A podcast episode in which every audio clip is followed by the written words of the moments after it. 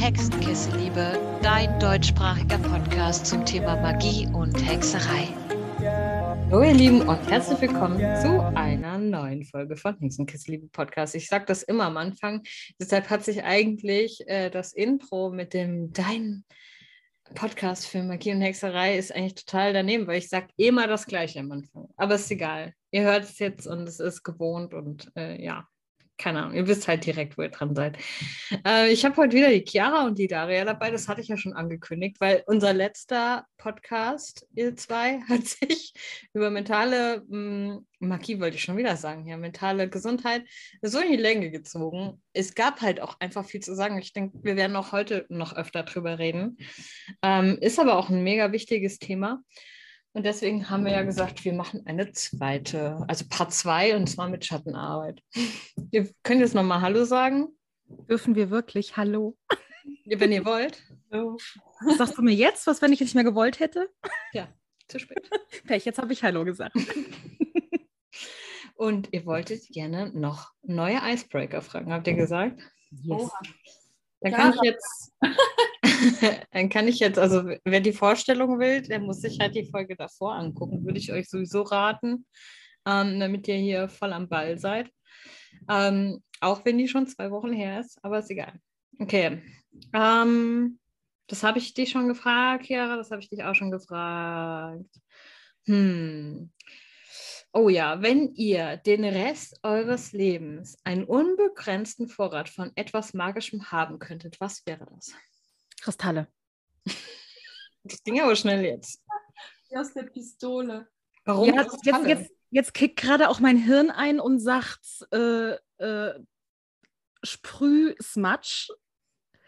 Ich, ich habe gestern äh, von zwei Hexis von Aroma Fume Sprüh-Smudge in Rose und Salbe bekommen. Sprüh, Sprüh, Sprüh-Snaps. Sprüh-Matsch. Jetzt ist es schon Sprüh-Snaps.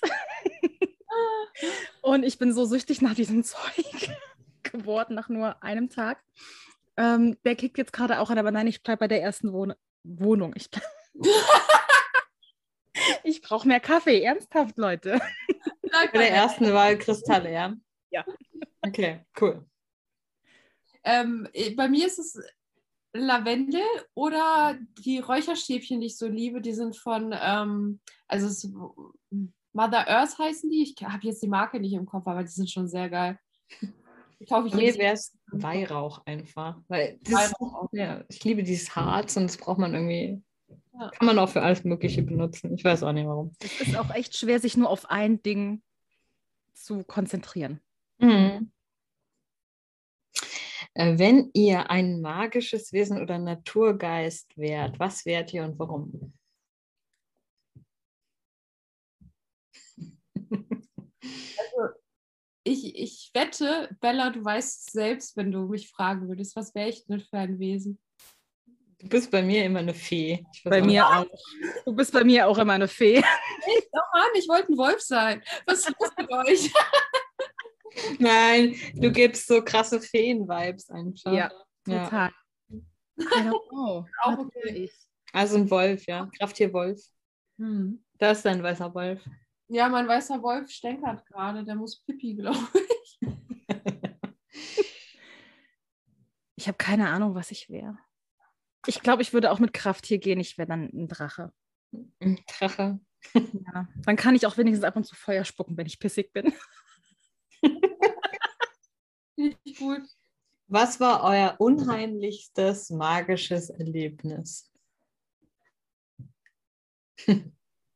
Mein, ich habe keine Ahnung mehr, welcher Geburtstag das war. Auf jeden Fall waren du und Onk da bei mir und wir saßen unten in der Wohnung auf der Bank. Und auf einmal lief hinter uns, wir hatten das Gefühl, dass wenn hinter uns eine Ratte herlief, nur waren meine Ratten zu dem Zeitpunkt alle schon gestorben. Und die Tür ging immer auf und zu. Und äh, es hat damit geendet, dass wir drei bewaffnet mit Kochlöffeln und Suppenkellen durchs Dorf gelaufen sind. Aber dieses, ich weiß bis heute nicht, was es war. Also ich, ob das die Geister meiner Ratten waren oder keine Ahnung, aber das war mein gruseligstes magisches Erlebnis. Mhm. Ähm, ich habe tatsächlich, also bei mir, was extrem gruselig ist, ist, dass ich oft Sachen träume, die, ähm, also nicht nur, dass sie, dass man so eine Art Déjà-vu hat, wie man das halt so kennt, sondern zum Teil halt irgendwie so verborgene Botschaften sind. Ich hatte einmal den Fall, dass ähm, eine von einer sehr, sehr guten Freundin von mir, die Mutter zu mir gekommen ist und gesagt hat, es wird ein Video von dir geben, du darfst aber keine Angst haben und ähm, versuch damit irgendwie gut umzugehen. Und dann hat sich halt tatsächlich im Endeffekt herausgestellt, dass es ein Video gab, was ähm, für mich halt nicht unbedingt positiv war und das hat mir sehr viel Kummer bereitet. Und ich fand es halt total krass, dass sie mir vorher irgendwie im Traum ähm, das gesagt hat und ich mich sozusagen geistig da so drauf einstellen konnte. Das war richtig creepy. Ich habe das schon mal erzählt, aber ich erzähle es nochmal. Ich hatte das einmal, ich habe, es war abends, es war ähm, irgendwie, keine Ahnung, 23 Uhr oder so.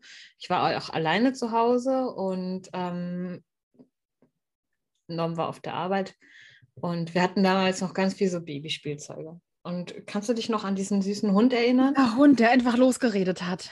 Und der Hund war genau wie alle anderen Spielzeuge unter dem Fernseher im Schrank und auch ausgeschaltet. Das war so ein elektrisches Ding. Das war auf jeden Fall aus. Also wirklich auf off. Ich habe auch nochmal nachgeguckt. Und ich habe einfach Supernatural geguckt, die neue Staffel, die damals draußen war. Und wir alle wissen es, wenn, das war auch irgendwie so eine richtig creepy Folge, dann hat man ja eh schon so ein komisches Gefühl.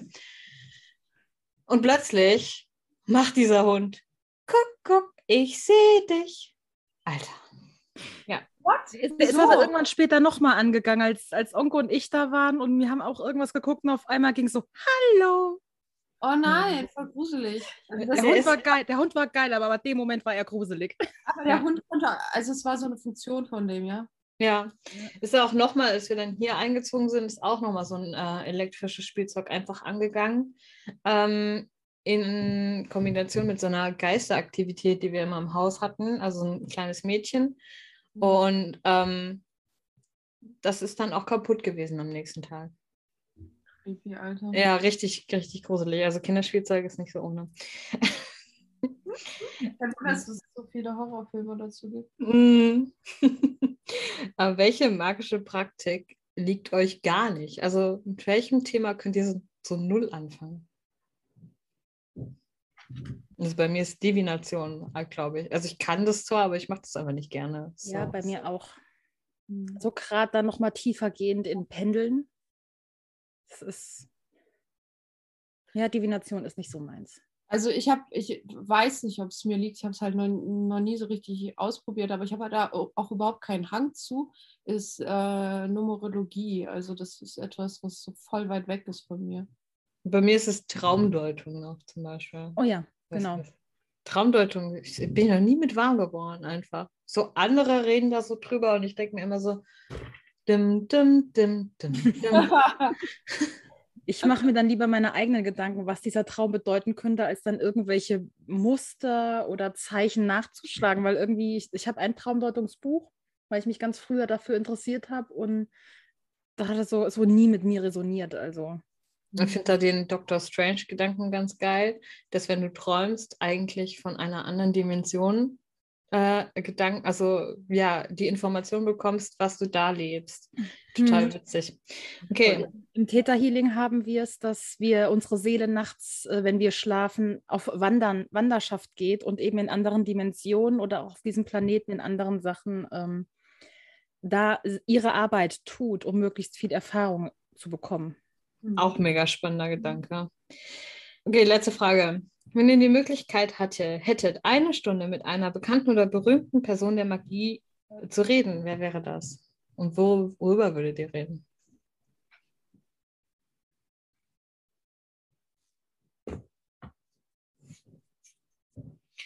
Jetzt könnten wir an dieser Stelle Grillenzirpen ja. einblenden. Äh, also ich bin ein riesen Starhawk-Fan. Uh, ja. Also, also so, so ein Käffchen mit ihr zu trinken wäre schon nice. Auch Z Budapest, aber tatsächlich würde mich eine unmagische Person viel, viel mehr, ähm, mehr interessieren und das wäre Gandhi. Ich würde am liebsten mit Stephen King reden, wenn wir schon dabei sind. Zu ja, Starhawk Es gibt, es gibt sehr, sehr viele, mit denen ich gerne reden möchte. Bei Starhawk hatte ich jetzt noch so einen richtigen Fangirl-Moment. Also so süß. Äh, sie hatte so ein Live gestartet und ähm, hat dann so eine Erdung gemacht mit allen, die zugehört haben. Aber ich hatte jetzt einfach gerade auch keine Ruhe, mich zu erden. Und ich habe aber gesehen, dass sie den Chat verfolgt. So, also an den Augenbewegungen und so. Und dann habe ich einfach den Moment genutzt und habe ihr einfach geschrieben, wie unfassbar ich ihr Buch äh, Der Hexenkult liebe und wie sehr es meinen spirituellen Beweg beeinflusst hat und wie unfassbar dankbar ich ihr dafür bin. Und ich habe gesehen, sie hat den Text gelesen und hat dann so richtig süß gelächelt. Ah, war so schön. Und du so, ich war das, ich war das. Das war so cool. Oh, wie schön. Jetzt äh, starten wir voll in unser Thema rein und zwar Schattenarbeit. Jawohl. Wir haben ja hier die Schattenarbeitstante, wie ich sie gerne nenne. Yes. Äh, die Masochistin aus dem schönen Hessen. Schattenarbeit, Schattenarbeit, Schattenarbeit. Was ist eigentlich Schattenarbeit? Ah, schöne Frage. Schattenarbeit kommt eigentlich, ist eigentlich ein Begriff aus der Psychologie und kommt von C.G. Jung, der damit die Schattenanteile in uns, also alle Anteile, die nicht offensichtlich sind, die wir nicht bewusst kennen, bewusst wahrnehmen, das sind positive wie negative, ähm, die halt einfach in, in den Schatten liegen. Das ist so die ganz, ganz runtergebrochene Kurzfassung davon, was Schattenarbeit, wo es herkommt. Und in der Schattenarbeit beschäftigen wir uns genau mit diesen Themen, mit allem, was im Unterbewusstsein liegt, wo aber auch sämtliche Erinnerungen liegen, wo unsere, unsere Mechanismen, Muster und Handlungen, sage ich da immer ganz gerne, zu liegen. Also alles, warum wir reagieren, wie wir reagieren auf bestimmte Situationen. Warum, wenn wir in einen Raum kommen, eine Person entweder so wie wir es mit Daria hatten, wir haben sie gesehen und es war lieber auf den ersten Blick, Unfassbar, ja. Ich bin ja Ähm. echt ein Mensch, der selten weint, aber als wir uns verabschiedet haben, da war ich auch am Weinen. Das war Ja. wirklich Wahnsinn. Ja, also das ist einfach, weil wir haben praktisch in Daria etwas gesehen, sozusagen, was unseren Schattenanteilen super sympathisch war, was super aligned war und wo wir halt wussten, ey, die gehört zu uns. Und genauso gibt es aber auch, dass wir in, in einen Raum kommen und dann ist diese eine Person und der wollen wir einfach nur die Nase brechen, obwohl wir noch nie mit der gesprochen haben. Das ist meistens so, dass diese Person, ohne dass sie es will, ähm, in uns an oder wir uns triggern lassen durch irgendetwas, was die, wir in dieser Person sehen, was wir uns selber gar nicht mögen und gar nicht wissen, dass das der Fall ist. Und dadurch eben einfach reagieren, wie wir reagieren. Und in der Schattenarbeit schauen wir uns das alles genau an und ja, brechen sozusagen aus unseren Mustern damit aus. Also vor allen Dingen die, die uns eben nicht mehr dienlich sind, dass wir die ablegen können, weil wir einfach in diesen Mechanismen nicht mehr gefangen sind und ansonsten aber auch ganz allgemein, dass wir uns selbst besser verstehen.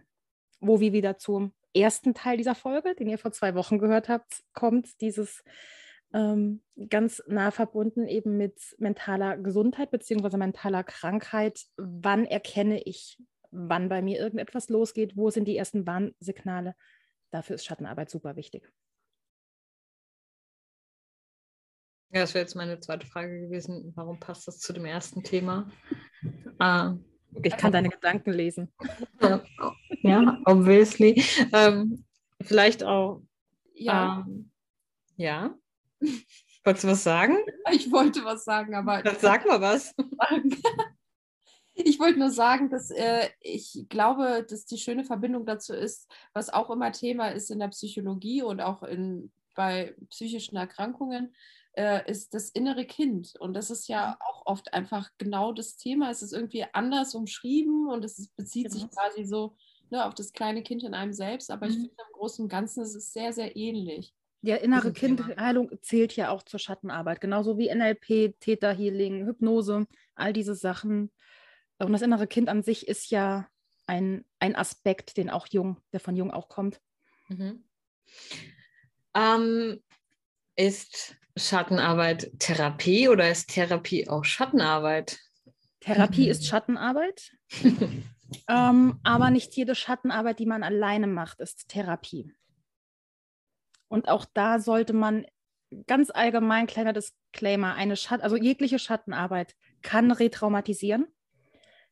Und wenn ihr in eurer Schattenarbeitspraxis merkt, da kommt irgendwas hoch, irgendwas, mir geht es plötzlich ganz, ganz schlecht, ich bin plötzlich super verzweifelt oder irgendwelche Emotionen, die vorher nicht da waren, kommen gerade hoch, holt euch professionelle Hilfe, weil es kann sein, dass ihr alleine einfach da auf ein Thema drauf stoßt sozusagen, wo ihr alleine einfach nicht weiterkommt. Das ist, das ist ganz normal.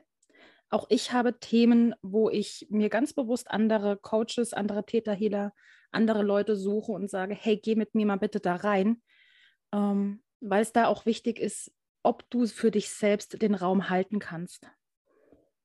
Und dafür gibt es eben auch ausgebildete Leute oder müssen noch nicht mal Ausgebildete sein, aber es gibt sehr viele Menschen, die halt wirklich die Gabe haben, für andere den Raum zu halten, dass man sich auch sicher fühlt und da dann eben auch ähm, ja mit der Hilfe, mit der Unterstützung von anderen eben in diese Themen rein kann. Aber ganz krass gesagt, sobald wirklich irgendwelche schlimmen Traumata kommen, gerade wenn es um Themen Missbrauch oder sowas geht, bitte immer zu einem ausgebildeten Arzt also wirklich Therapie gehen. Können ja auch viel weniger schlimme Sachen sein, die ja. trotzdem für dich persönlich so krass sind einfach. Genau. Also ich kann von mir aus sagen, dass Therapie definitiv auf äh, definitiv.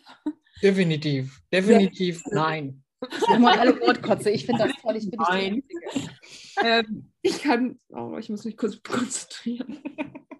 Ja, es ist total okay. Wir sind ja hier extrem authentisch und dann darf man auch durch, durch den Wind sein und mal mentale. Magie sagen, obwohl man was anderes meint. Oder 8 und 8 falsch rechnen. Das ist auch in Ordnung. Du liest gerade auch das mentale Magiebuch, ne?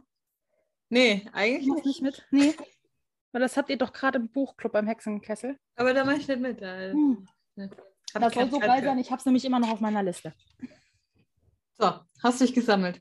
Ich habe mich gesammelt. Ich wollte eigentlich nur sagen, dass Therapie definitiv Schattenarbeit ist, weil also ich finde, Schattenarbeit erkennst du darin, daran, dass du anfängst halt in deiner Seele ein bisschen rumzuwühlen. Und sobald das der Fall ist, ist es für mich einfach Schattenarbeit.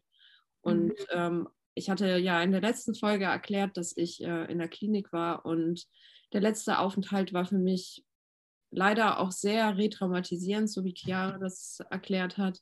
Hm, witzigerweise musste ich sogar einen Zettel unterschreiben, in dem drin stand, dass wenn äh, meine Traumatherapie schief geht, dass ich das auf eigene Gefahr mache.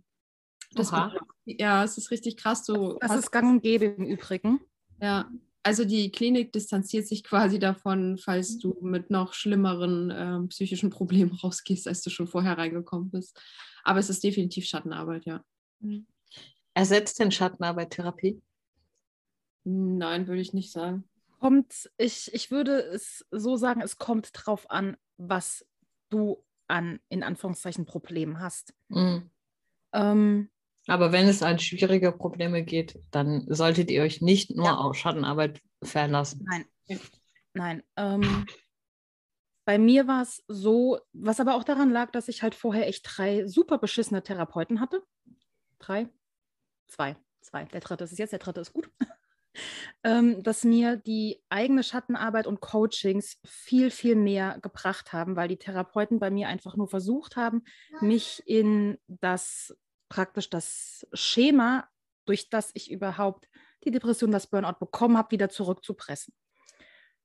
Und da hat mir halt ein, die, die Art, wie ich dann in die, an die Schattenarbeit rangegangen ist und wie ich sie auch in meinem aktuellen Buch drin habe, ähm, dass ich mich erstmal auf mich selber fokussiere und, oh, hi Norm. Boah. oh. Bringst du mir Kaffee vorbei? er macht so. Also er hat ein, ein Gesicht gezogen. Er hat den nur der Daria mal gewunken. Ich Daria auch schon ewig nicht mehr gesehen. Ja, ja voll. Ja. Und ähm, ja, für mich war dann dieser Aspekt erstmal, hey, wer bin ich eigentlich wirklich und passe ich überhaupt in dieses gesellschaftliche Schema, in den Job, in dem ich mich habe pressen lassen? Passe ich da überhaupt rein? Und als da dann halt für mich rauskam, okay, ich habe halt die ganze Zeit ein Leben gelebt, das gar nicht zu mir und zu meinen Wünschen und Träumen und Bedürfnissen passt. Das war für mich so dieses erste, oh mein Gott, ja kein Wunder, dass die letzten Therapien nicht funktioniert haben. Und gleichzeitig konnte ich dann aber mit meinem jetzigen Therapeuten ihm auch ganz klar kommunizieren, weil ich dadurch dann diesen Punkt auch hatte und wusste, was mir gut tut und was nicht, dass ich mit ihm klar kommunizieren konnte, was ich von ihm als Hilfe brauche und wo es mir zu viel wird. Mhm. Deswegen würde ich sagen, unterstützend immer, also wenn du in Therapie bist, wenn ihr in Therapie seid, macht unterstützend immer Schattenarbeit auf eigene Faust in dem Sinne, alleine in, in Gruppen oder auch mit Coaches und Healern und Co weil es hilft einfach und ihr kommt schneller ans Ziel. Das sind sozusagen die Abkürzungen, die ihr nehmen könnt. Ähm, aber habt auch immer im Hinterkopf, wenn ihr bisher keinen Therapeuten oder sowas hat oder Psychiater habt, dass ihr, wenn ihr merkt, es kippt irgendwann, dass ihr wirklich in die Selbstverantwortung kommt und sagt, okay, ich hole mir jetzt auch noch schulmedizinische Hilfe, weil das ist auch ganz, ganz wichtig. Äh, energetische, schulmedizinische, alternative Medizin schließen sich niemals aus. Die ergänzen sich. Und wir haben all diese wunderbaren Sachen und wir können die alle wundervoll kombinieren. Wir müssen nicht eins davon verteufeln und äh, nur auf ein anderes sozusagen, weil es gerade unserem Lifestyle entspringt oder sowas, ähm, nur auf ein Pferd setzen. Ich will mal ganz kurz anmerken, dass mein Mann irgendwie ein bisschen zur Kräuterhexe mutiert. Ja, also er war im Laden, äh, weil ich eben ein bisschen abgefuckt war von allen da oben. Und mir jetzt äh, anscheinend hat mir Obst gebracht, um mich ein bisschen runterzubringen. So Erdbeeren sind ja ein Aphrodisiakum, ne? Erdbeeren und Himbeeren sind auch neben Melone mein absolutes Lieblingsobst. Also ähm, ah ja, hallo, er hat drei Hexen im Haus. Da. Und für die Laia hat er einfach Basilikum mitgebracht, weil sie ja mit dem Hals hat, damit sie das kauen kann. Oh. Wahnsinn, oder? Er lernt. Er hat drei Hexen im Haus, er kommt nicht drum rum. so, ich habe dich unterbrochen, Daria. Schon ähm, wieder. Macht nichts. Ich überlege gerade, was hast du, womit hast du geendet, Chiara? Was hast du gesagt nochmal? Ähm, jetzt kannst du das genau. wieder es, es, es, ging, es ging, also genau, ich wollte das nur äh, bestätigen, weil ich finde, Schattenarbeit allein ist teilweise, kann es sehr, sehr gefährlich sein, weil du oft in die Tiefe gehst. Und ich finde, es ist schon immer gut, wenn du merkst, dass es dir zunehmend schlechter geht, auch wenn du vor allem alleine bist, ähm, dass du dir dann auf jeden Fall auch Hilfe suchst und ähm, zusätzlich vielleicht wirklich zu der Schattenarbeit, die du begehst. Das ist ja auch ein steiniger und harter Weg, dass du dir dazu vielleicht auch einen Therapeuten suchst hm. oder ja. irgendeiner anderen Form. Ich finde ja, Schattenarbeit macht Spaß. Ich muss das gerade mal einwerfen, ja. ja. Aber sie hat schon recht. Was ja. sagst du, Mama? Ich finde, du hast schon recht. Also ich habe ein Jahr lang komplett intensiv Schattenarbeit gemacht, jede Woche. Und ich muss sagen, es war, es, es war dann schon du hast es gemerkt, auch an deiner Stimmung, an deiner Psyche und so. Also wie viel da tatsächlich aufgewühlt wurde. Einfach weil wir das auch in der Gruppe gemacht haben und dann andere, die sehen ja Punkte, die du vielleicht selber nicht siehst oder wenn du dazu neigst, so ein bisschen an, eher an der Oberfläche zu kratzen, als wirklich richtig reinzugehen. Was, wo bei dir ja auch zum Beispiel ein Therapeut hilft dann. Ähm, dann oder haben dir auch andere ähm, Herangehensweisen gezeigt oder Techniken, ne? Was auch ein Therapeut kann unter Umständen, je nachdem, wie gut er ist. Ähm, da hast du schon gemerkt, das hat dich schon, also dann war manchmal eine Woche dazwischen nicht genug, um das wirklich aufzuarbeiten, weil es ja auch manchmal fängst dann einfach an zu weinen ohne Grund. Aber dein, dein, dein inneres Ich, das arbeitet ja aktiv an dieser Sache. Oder auch deine Psyche, du merkst es ja vielleicht gar nicht im Alltag, aber du fängst dann auf einmal an zu zu heulen oder bist auf einmal unausstehlich oder super schnell gereizt und aggressiv. So kann sich ja das äußern, dass du gerade an was arbeitest. Ne? Und äh, das alleine zu machen, je nachdem, was für einen Punkt du da triffst, das ist schon dann schwierig. Also wenn du da wirklich ganz alleine dran gehst. Ja, auf jeden Fall. Übrigens, da können wir mal gerade ähm, sagen, wir haben ja jetzt äh, Mitte August und äh, von Chiara und mir gibt es übrigens jetzt unter dem Namen Zirkelfreiwesen ein Patreon zu buchen. Das könnt ihr buchen. Ja.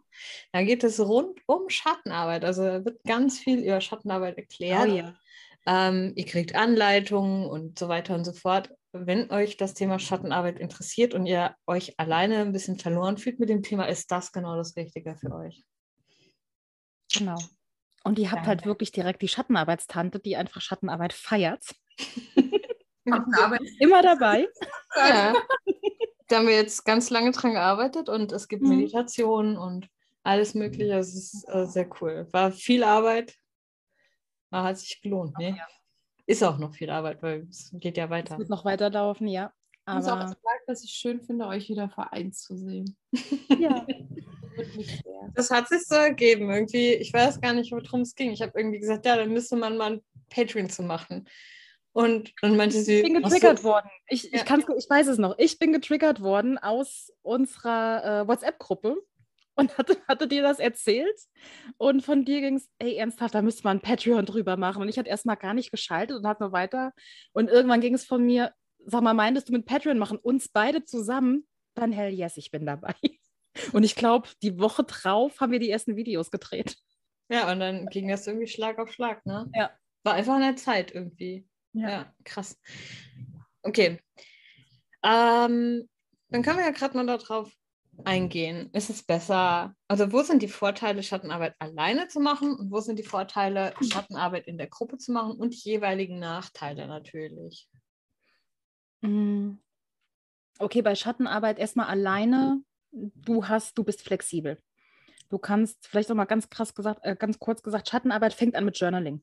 Journaling ist Schattenarbeit, weil in dem Moment fängst du schon an, ähm, dir das aufzuschreiben, worüber du nicht nur die Gedanken machst, sondern auch irgendwann kommst du in wie eine Art Trance, wo halt einfach nur noch rausfließt, was gerade fließen darf. Wo Sachen aufgedeckt werden. Also gute Journal-Fragen sind da immer ausschlaggebend. Das sind Dinge, die würde ich immer alleine machen. Ähm, oder zumindest, wenn dann in der Gruppe anleiten, jeder macht es alleine und wenn man dann Lust hat, bespricht man die Dinge. Das ist für mich ein ganz wichtiger Punkt, auch dieses, ist in der Gruppe ein Zwang, die Sachen, die da sind, zu erzählen. Ähm, da, das kommt natürlich immer auf die Gruppe an, aber in dem Moment, wo es ein etwas ist, wo sozusagen ein Zwang dahinter ist, wäre es für mich ein No-Go.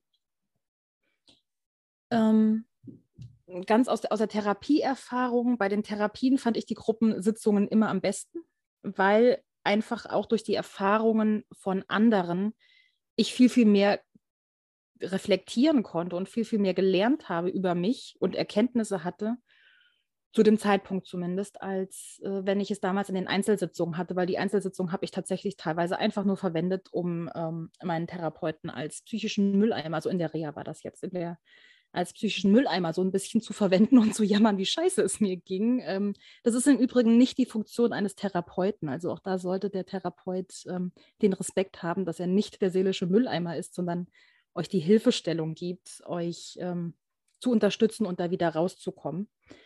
Aber also ich muss zu, dazu noch ganz kurz einwerfen. Ich fand zum Beispiel diese Gruppengeschichten ganz furchtbar.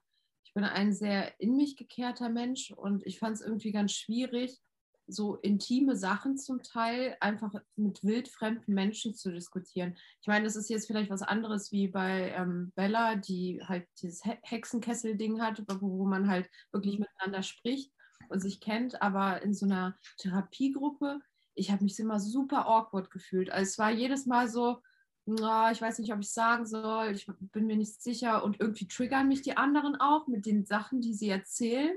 Und irgendwie gleichzeitig möchte ich aber gerade nicht sagen, dass mich das triggert, weil ich nicht unhöflich sein will. Also ich finde, das ist immer total schwierig. Also vor allem in so einer, so einer Mhm.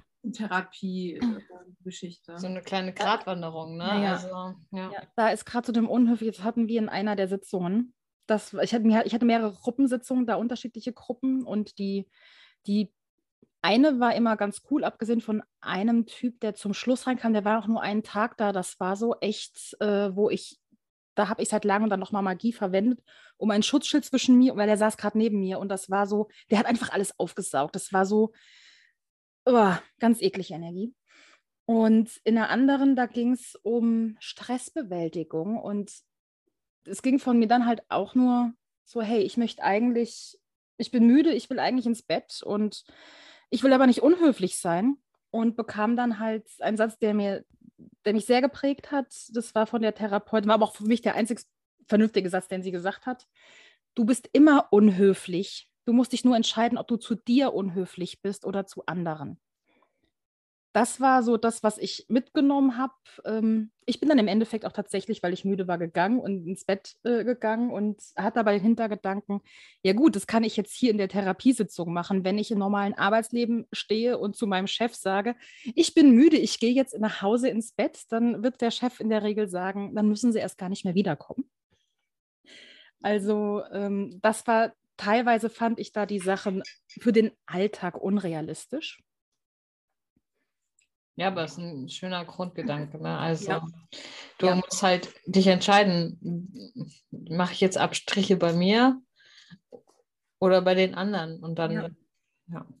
Es ist genauso wie dieser Spruch, ähm, ich, oh Gott, ich will den anderen nicht alleine lassen in Situationen, in denen du vielleicht gar nicht das, die Hilfe sein kannst, die du eigentlich willst. Mhm. Aber wie oft hast du dich selbst alleine gelassen? Das ist halt immer so dieser Punkt. Ja. Ne? Ja. ja, total. Und es ist auch gerade so gerade die Menschen, die dann in, in der Regel sind die Menschen, die irgendwann halt ausbrennen, äh, die Menschen, die ein ausgeprägtes Helfersyndrom haben. Ähm, was wir aber einfach nicht gelernt haben, weil wir, ich hatte es in der letzten Folge schon gesagt, weil wir als Kinder einfach dauerhaft gespiegelt bekommen haben, dass unsere Bedürfnisse nicht wichtig sind, ähm, haben wir das nie gelernt die wenigsten von uns haben als Kinder auch gelernt, ganz klar Grenzen zu setzen und zu sagen, okay, bis hierhin und nicht weiter und jetzt ist Stopp und es hört jetzt auf, äh, sondern wir, wir, wurden zu Ja-Sagern erzogen. Gerade als Frauen. Frauen haben es dann noch mal schlimmer als Männer. Ähm, das ist ein ganz spannendes Buch im Übrigen als Buchempfehlung. Wir sind doch alle längst gleichberechtigt. Ja. Super triggernd, super krass triggerndes Buch und wahrscheinlich läuft der ein oder andere auch für Männer sehr, sehr, sehr, sehr, sehr, sehr zu empfehlen. Ist auch genderneutral geschrieben. Ähm, und ich war super wütend. Das hatte ich. Ich finde generell, diese ganzen feministischen Bücher machen einen so wütend, weil immer es immer noch heißt, ja, wir sind alle gleichberechtigt. Nein, verdammt sind wir nicht. Ja, allein, allein da in dem Buch, was ich ganz, ganz krass fand, und das, das ist jetzt gerade in meiner Business-Ausbildung auch nochmal hochgekommen zum Thema Pricing. Ähm, Care-Arbeit, also die, die das Umsorgen von Kindern und kranken Familienangehörigen übernehmen hauptsächlich Frauen. Und diese Arbeit wird nicht bezahlt. Auch in der Wirtschaft wird die Pflegearbeit von Pflegekräften ist am schlimmsten bezahlt. Und wenn nur in Deutschland jede, jede Frau, es geht jetzt wirklich nur um die Frauen, nicht um die Männer, die das auch zum Teil übernehmen, aber es geht jetzt nur um die Frauen. Wenn alle Hausfrauen und Mütter ihre Arbeit oder die, die eben kranke Familienangehörigen äh, pflegen, wenn nur die nach Mindestlohn bezahlt würden, hätten sie, ich glaube, das drei- oder vierfache am Umsatz von Amazon, Google und Facebook zusammen. Ich habe jetzt heute oder gestern erst einen TikTok gesehen und das sollte witzig sein. Ich fand es aber unruhigend einfach, weil es so normal ist. Es war so, wenn die Frau nach Hause kommt nach dem Arbeiten, sie dann gestaubsaugt, geputzt, die Wäsche gemacht, ähm, gekocht und alles drum und dran. Und dann, wenn der Mann nach Hause kommt, er hat einfach die Schuhe ausgezogen, hat gesagt, ich bin so fertig, hat sich auf die Couch gelegt. Hm. Sollte witzig sein, ist es aber nicht. Also, wenn wir mal Alltag. Weil es genauso ist, weil es die Tat, also weil es einfach ja. unser Leben ist. Mhm. Ganz genau so ist es nämlich. Und ich finde es halt immer noch unmöglich, dass nicht immer noch keine Gleichberechtigung in der Bezahlung ist. Das ist so absurd, dass Männer immer noch mehr verdienen als Frauen. Das ist mhm. für mich völlig. Da, da, kommen wir wieder wunderschön zur Schattenarbeit, weil auch das ist, wir sind als Kinder darauf konditioniert worden. Ähm, Frauen wurden, also Mädchen, mir bleibt mir bei Mädchen, Mädchen wurden in der Regel darauf konditioniert, sei lieb, sei artig, sei nicht so laut, du musst hübsch aussehen, du brauchst doch einen guten, einen, du brauchst einen reichen Mann. Ich feiere da ja Cher, die gesagt hat, Mama, ich bin der reiche Mann. ähm, ja, das ist so geil, ihr Zitat. Ja, ähm, aber das ist, Mädchen wird von Anfang an beigebracht, sie müssen sich für andere schön machen, aufopfern, verstellen, damit sie geliebt werden. Und Jungs bekommen von Anfang an dieses Ellenbogenmentalität. Und du musst der Beste sein. Du musst im Fußball der Beste sein. Du musst in hauptsächlich Sportarten der Beste sein. Ähm, mittlerweile gibt es zum Glück viele Mädchen, die Fußball spielen und auch, ähm, wo es gefördert wird. Aber in der Regel, wenn Mädchen in Sportklassen kommen, ist es meistens Ballett. Mhm. Wie krank ist dieser Spruch? Ja, du siehst, ähm, du bist zwar nicht gut in der Schule, aber du siehst wenigstens gut aus, dann kriegst du einen reichen Mann. Ne? Ich meine, das ist jetzt nicht unser Thema, aber allgemein ist da noch so viel im Argen. Wenn man jetzt aber an das Pflegesystem denkt, finde ich aber auch für Männer nicht so geil, weil überleg mal, ein klassischer Pflegeberuf, Altenpflege, Kindergarten oder so, oder auch auf der Krankenstation einfach.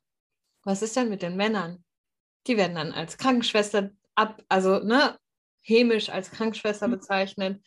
Ähm, Männern in der Kita wird sofort vorgeworfen, dass die pädophil sind. Das ist auch mega krank und ungerecht. Also das muss man halt auch mal sagen. Und darunter, darunter liegt auch wieder aus der Schattenarbeit die verletzt die toxischen männlichen und weiblichen Anteile, die jeder von uns unabhängig vom Geschlecht hat, ähm, weil es sind im Endeffekt nur Energien, denen bestimmte Sachen, bestimmte äh, Tugenden im, im positiven Sinne, aber eben auch in der toxischen Variante äh, zugesprochen werden. Und zum Beispiel das klassische Beispiel von toxischer Weiblichkeit zum Beispiel, toxische Weiblichkeit, das kennen wir Jungfrauen auch besonders gut. Das ist nämlich dieses, das haben wir Jungfrauen nämlich auch als toxischen Aspekt, ähm, dieses sich nicht aufraffen können. Und so gut wie jeder von uns, auch da unabhängig vom Geschlecht, kennt es, wenn wir arbeiten gehen. Wir gehen unsere 40 Wochen arbeiten die Woche und sind ausschließlich in der männlichen Energie. Wir sind produktiv, wir machen, wir tun, wir erledigen alles. Und dann kommen wir nach Hause und dann schlägt das um und wir fallen aufs Sofa, wenn wir es können, oder zumindest wollen wir nur aufs Sofa fallen. Und wenn es dann geht, Schatz, was wollen wir heute machen? Nix. Entscheide du weil wir einfach so ausgelaugt sind, weil wir den ganzen Tag nur in einer, einer Energieform waren, dass es jetzt in der anderen Energieform umschlägt und wir da in, das Tox in den toxischen Bereich reinfallen. Ja. Wenn wir jetzt nochmal in die Schattenarbeit gehen. Mm, wir hatten eben das Thema inneres Kind. Ähm, hast du da in deiner Therapie auch viel mit dem inneren Kind gearbeitet jetzt in diesem Jahr, Daria? Ähm, das war auf jeden Fall ein Riesenthema bei uns, ähm, weil traurigerweise, also ich war zum Schluss dann auf einer äh, Trauma-Frauenstation und man muss sagen, dass äh, viel, also eigentlich fast alle Frauen ähm, mit ihrem inneren Kind zu tun hatten, weil viele ja leider auch ähm, sexuelle Übergriffe im Kindesalter passiert sind. Ähm, also wirklich fast 80 Prozent, was unfassbar traurig ist. Ähm, und da hatten wir natürlich auch ein schönes Buch sofort äh, an Mann gekriegt. Äh, das ist ja auch so, so ein ganz, ganz beliebtes gerade. Ich glaube, es ist auch einer der Bestseller. Äh, das Kind in dir muss Heimat finden. Mhm. Ich habe gerade jetzt nicht. Ähm, Von Stefanie Stahl. Ah ja, genau, danke. Genau, und es geht halt ganz, ganz viel darum, was spannend ist äh, in den Einzelgesprächen, was ähm, bei mir so ein bisschen rausgekommen ist ist, dass ich angefangen habe, ähm, was der Therapeutin zu erzählen und habe dann halt ähm, erzählt und zwar in der Gegenwart angefangen zu erzählen. Also ich habe quasi eine ganz traurige Situation jetzt einfach mal kurz reingeworfen. Ähm, er hat mich in dem Zimmer eingesperrt oder er, er sperrt mich in dem Zimmer ein, das habe ich gesagt. Und dann hat sie mich sofort angehalten und hat gesagt, stopp, Daria, Sie haben ne, gerade gesagt, er sperrt mich in dem Zimmer ein. Das ist Gegenwart. Das ist nicht das, was gerade passiert. Aber da merken Sie, wie Ihr Gehirn gerade sofort umschwenkt und quasi dieses eigentlich dieses Kind, dem, dem es passiert ist, wieder auftaucht und sagt, äh, fängt an zu heulen und sagt, ich wurde da eingesperrt. Und ähm, sie hat gesagt, da, da, muss, müssen sie differenzieren, erkennen, dass sie anfangen, in der Gegenwart zu reden, weil das ist nicht die Gegenwart, das ist die Vergangenheit.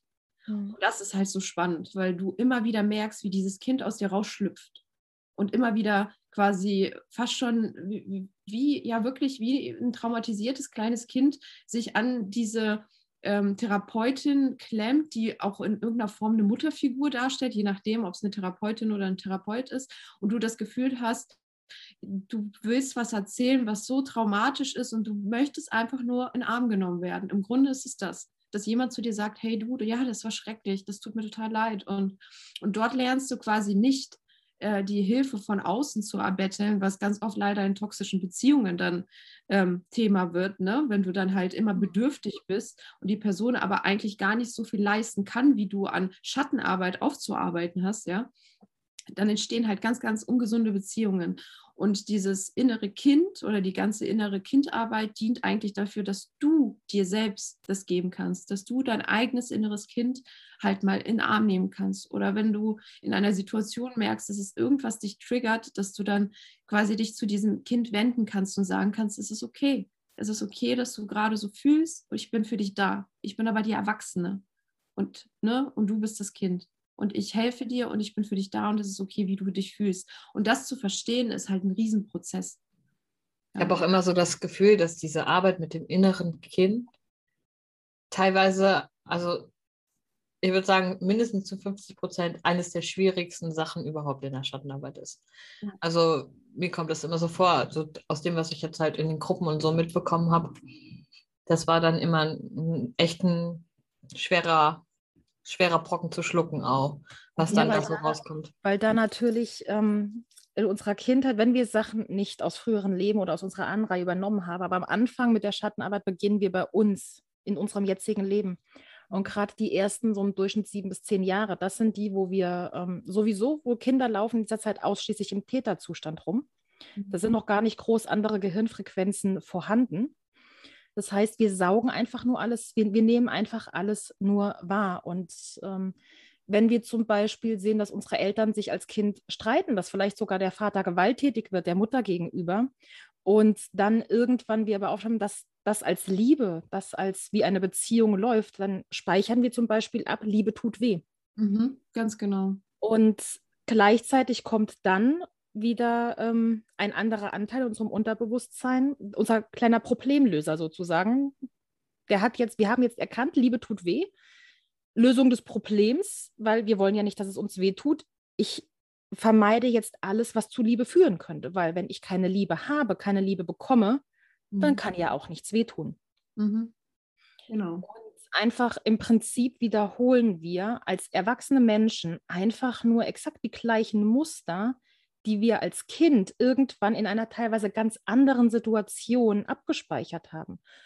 Und nicht nur als Kind, auch heute als Erwachsene. Wir, es entstehen ständig neue Glaubenssätze bei uns, positive wie negative. Aber diejenigen, die halt besonders schlimm für uns sind, die uns besonders emotional irgendwie wie cashen, wo wir vielleicht irgendjemand sagt was und wir sind danach die ganze Zeit am Zittern oder einfach total wütend oder in dem Sinne grundlos ähm, am Weinen. Das ist einfach was, das da wirklich ein ganz traumatisches Erlebnis aus unserer Kindheit hochholt. Und auch hier ist ganz wichtig, für ein Kind kann alles traumatisch sein. Es kann sein, dass es super traumatisch ist, vom Fahrrad zu fallen. Für das eine Kind, für das andere Kind, ähm, dem kann das scheißegal sein. Also mhm. auch da, was wir als Trauma abspeichern, ist super individuell. Mhm. Und es kommt immer darauf an, wie wir es bewerten. Es gibt dann ein sehr schönes Beispiel, das gab es in einer Doku von zwei ähm, Zwillingen, wo die Eltern drogenabhängig waren. Und der eine hat, äh, der eine Sohn ist ebenfalls drogenabhängig geworden. Auf die Frage, warum er denn diesen Lebensstil, wie es so weit kommen konnte, war die Antwort, gucken Sie sich meine Eltern an. Mhm. Und sein Zwillingsbruder ist ein super erfolgreicher Geschäftsmann, hatte nie im Leben Drogen oder Alkohol angepackt. Und auf die Frage, wie konnten Sie mit, den, mit der Kindheit das alles erreichen? War auch seine Antwort. Gucken Sie sich meine Eltern an. Mhm. Es sind zwei Menschen mit exakt der gleichen Voraussetzung. Sie haben aber einfach nur unterschiedlich bewertet. Und das ist das ganz Wichtige für die Schattenarbeit zu verstehen. Wir bewerten ununterbrochen. Das ist, wir, wir müssen, das ist noch vom Reptilienhirn, von der Steinzeit, wir müssen wissen, ist die Katze gerade kuschelig oder wird sie mich fressen? Mhm.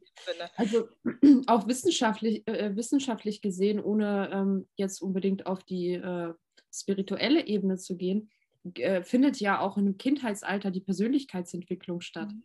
Also ich habe, ich weiß jetzt nicht, ob das bis zu vier oder fünf Jahren geht, so weit informiert bin ich jetzt nicht. Aber ich hatte zum Beispiel eine Mitpatientin, die hat in ihrem, in ihrer Kindheit ähm, so schlimme Dinge erfahren, dass sie äh, ihre Persönlichkeitsentwicklung unterbrochen wurde und sie dadurch eine Persönlichkeitsspaltung gekriegt hat, mhm. weil diese ganzen Anteile von ihr einfach nicht mehr damit zurechtkamen und diese Entwicklung, ähm, äh, also sie, das geriet so durcheinander, dass, das, dass, dass der Körper gesagt hat, okay, wir machen jetzt ganz viele Persönlichkeiten, weil die kommen dann damit klar. Und das finde ich so faszinierend äh, zu sehen, sehr, sehr traurig, aber auch faszinierend zu sehen, wie krass unsere Kindheit uns beeinflusst, wie mhm. sehr diese Persönlichkeitsentwicklung dazu führt, zu dem, was wir gerade sind, zu dem gerade, was wir fühlen, was wir für Beziehungen führen oder wie wir generell anderen Menschen gegenüberstehen. Das ist wirklich Wahnsinn. Ja. Das ist bei meinen Kindern so. Ähm, das sehe ich das ja immer. Und ich weiß jetzt schon, wo die mal Probleme kriegen und wo, wo nicht. So zum Beispiel meine Große. Ähm, die lässt sich einfach alles gefallen. Die hat nicht so diesen Drang, sich durchzusetzen, beziehungsweise sie versucht es, aber immer nur so, ja, ein bisschen hilflos irgendwie. Und die Kleine macht es dann nicht besser, die ist nämlich so ein richtiges Ellenbogenkind. Und die unterbuttert sie immer so richtig unter. Und das hat sich jetzt in diesen äh, sechs Jahren so entwickelt, dass die Laia zu mir kommt und sagt, die Tuna erlaubt mir nicht, das und das zu gucken. Und ich sage, du bist drei Jahre älter, du kannst dich doch wohl durchsetzen. Nein, das kann sie nicht. Mhm. Und das sind so Momente, wo ich dann wirklich auch schon oft mit ihr drüber geredet habe, aber ich weiß nicht, das ist aber auch so, wie sie uns beobachten, da, da sieht man, wie, wie sehr die an die Kinder, äh, an die Eltern gucken. Also dann immer, wenn der, wenn der Norm und ich uns einen Kuss geben oder so, also wir haben ganz oft so Momente am Tag, wo wir uns einfach mal in den Arm nehmen und einen Kuss geben. Dann steht sie dann daneben wie so eine Cartoon-Figur mit diesen riesen Kulleraugen. Was so, ah. Das ist dann immer super merkwürdiger Moment, aber du siehst halt, wie die dich doch beobachten einfach, wie du dich verhältst, auch wie deine Beziehungen so sind mit anderen. Das ist schon richtig interessant. Also, ja. Ja, und gerade eben das in, das, das hatten wir ja auch bei, bei Laia schon öfters, weil sie auch diese Phase hatte, wo sie sagte, sie ist dumm wo du ja dann auch sagst, hör auf, das zu sagen, weil genau das ist es. Wie in, gerade in diesem Kindheitsalter, wenn wir auch hören als Kinder, du kannst das nicht, du bist da zu klein für. Das sind alles Sachen, die wir teilweise komplett aus dem Kontext einfach reißen und auf andere Sachen ummünzen sozusagen. Wenn du jetzt sagst, das Kind möchte auf einem zwei Meter großen Pferd reiten und du sagst, hier, nee, du bist da ein bisschen zu klein für, das kannst du noch nicht. Ähm, kann es aber sein, dass das, das Kind es abspeichert für irgendwas ganz Belangloses. Ich kann nicht malen, weil da bin ich zu klein für. Also wirklich, diese Sachen werden teilweise aus dem Kontext ähm, gerissen und dafür, ich bin ja im letzten Jahr auf Theta Healing dann gestoßen und habe jetzt vor kurzem die höchste Ausbildung da dann auch abgeschlossen, die es aktuell gibt. Ich hoffe, da kommen noch mehr. Mhm. Und auch da im Endeffekt, es geht nachher immer wir gucken immer das aktuelle Problem, das aktuelle Thema und gehen dann eben in, die, in den Moment rein, wo es zum ersten Mal passiert ist. Und analysieren es dann, also gerade in den Punkten, hey, wie profitierst du denn davon, von dieser Situation, die halt in der Vergangenheit liegt? Was bringt es dir denn, da immer noch dran festzuhalten? Also was ist der versteckte Vorteil? Und das ist auch ganz unabhängig von Theta Healing immer eine super Frage, einmal so als Fragetechnik, egal was kommt was ist denn das Schlimmste, wenn die und die Angst jetzt eintritt und da einfach runtergehen und mal gucken, was sind die ganzen Ängste und Gedanken, die da kommen. Oder halt auch, wenn man weiß oder wenn man herausfindet, woher ein Muster kommt, wie profitierst du davon? Weil wir hätten dieses Muster nicht, wenn wir in irgendeiner Weise davon profitieren würden, wenn wir etwas Positives davon haben. Und wenn es zum Beispiel ist, dass du als Kind alleingelassen wurdest und vielleicht deine Eltern früh verloren hast, dann kann es einfach sein, dass das Positive daraus ist. Ich habe gelernt, dass ich selbstständig bin. Ich habe gelernt, dass ich alleine klarkomme und andere nicht brauche. Du koppelst es aber an diese Situation, ich muss verlassen werden, damit ich weiß, dass ich selbstständig bin. Und in dem Moment, wo halt dieser versteckte Vorteil rausgekommen ist, kann man es aber entkoppeln, weil dann merkt man halt, okay, ich muss nicht mehr von jeder Person, die ich mag, verlassen werden, weil ich kann auch so selbstständig sein, auch mit anderen in der Beziehung. Genauso wie wir aus allem immer auch etwas lernen. Also ich habe es ja schon mal gesagt, wir sind sozusagen, wir sind Seelen, wir sind Spirits, die hier eine menschliche Erfahrung machen und halt hier wachsen wollen. Und das heißt, für wie es im Tätigen ist und noch für mich es bestätigt hat, ist aus allem, aus jeder Situation habe ich etwas Positives auch gelernt. Nicht nur etwas, woran ich festhalten kann, sondern auch irgendetwas, wodurch ich gewachsen bin, wodurch ich stärker geworden bin. Und das dann halt auch einfach zu erkennen, dass halt wirklich jede Situation, egal wie schlimm sie ist, irgendwo einen positiven Nutzen hat und mir für den weiteren Lebensweg dann irgendwie etwas gebracht hat, das ist auch sehr viel, was es dann entzerrt und einem die Möglichkeit gibt, halt wirklich loszulassen von dem Alten und eben, wie Daria so schön gesagt hat, in die Gegenwart zu kommen und halt eben das, die Vergangenheit Vergangenheit sein zu lassen. Was auch sehr interessant ist, weil du das gerade angesprochen hast mit äh, Glaubenssätzen oder Dinge, die wir so erlernt haben, dass wir die immer so weiterführen. Ähm, unser Gehirn, das habe ich jetzt im, ähm, in der Traumatherapie gelernt, unser Gehirn funktioniert halt einfach, also man muss sagen, wir sind einfach programmiert. Unser Gehirn geht immer die einfachsten Wege. Mhm. Deswegen machen wir auch immer dieselben Sachen. Wir versuchen vielleicht ein, zwei Tage, wenn wir beispielsweise irgendwas Banales. Wir versuchen, uns gesünder zu ernähren. Wir haben davor die ganze Zeit immer nur Pizza gesnackt oder keine Ahnung was. Und dann denken wir uns, ey, ich werde jetzt mega healthy und versuche jetzt einfach mal ein bisschen Salat zu essen. Du machst es einmal, du machst es zweimal, beim dritten Mal denkst du dir so, oh, gar keinen Bock, diesen Salat zu schnibbeln. Und dann bist du wieder drin in dieser Spirale, in der du immer wieder gehst. Und es wurde einmal auch so beschrieben, dass das wie so ein Trampelpfad ist. Er ist immer, er ist immer da. Das ist halt der einfachste Weg. Du gehst halt nicht durchs Gebüsch, sondern du gehst halt immer wieder diesen Trampelpfad, weil es einfach super easy ist. Und dieser Strang im Gehirn ist so manifestiert oder so verfestigt, dass du gar, gar keine, dein Gehirn sagt so, ach, das ist doch easy, ich mache genau das, was ich sonst immer mache. Und die Strategie ist quasi, aber diesen Pfad zu blocken und zu sagen, ich programmiere mich jetzt um. Mhm. Wir hatten halt zum Beispiel bei, das ist so absurd eigentlich, ja, alle super depressiv, alle total PTBS krank und keine Ahnung was, die haben uns um 6 Uhr morgens geweckt. Und alle meine Freunde waren, ja, das ist ja, das ist ja lustig, dass genau die Depressiven um 6 Uhr morgen, morgens geweckt werden. Das ist, hört sich aber eher nach Qual an als nach irgendwas anderem. Aber darum geht es gar nicht. Es geht einfach nur darum, da, zu verändern, Routinen mhm. zu verändern, um überhaupt Veränderungen zu schaffen. Dass du nicht jedes Mal bis um vier im Bett liegst, ne, bis zum Nachmittag, sondern dass du anfängst, andere Routinen zu gehen. Und das ist halt das Spannende. Und wir können uns umprogrammieren. Spirituell sowie auch ähm, wissenschaftlich. Das ist das Krasse an der ganzen Sache.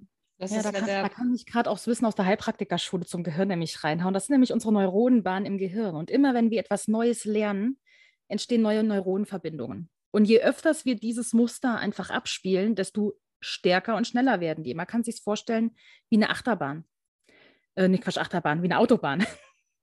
Und in dem Moment, wo wir halt etwas Neues machen, wie gesagt, es wird ein Trampelfahrt, wie du es erstmal gesagt hast, er ist ganz dünn und klein. Und je öfters wir das einfach machen, desto mehr wird er ausgebaut, desto schneller wird es. Und in dem Moment wird der andere, den wir eben nicht mehr nutzen, der verkümmert, den wir nicht mehr brauchen ist ja auch dieses Ding, dass man ganz, also dass man so oft hört, und da ist auch was Wahres dran, du änderst dich erst, wenn du es auch wirklich willst.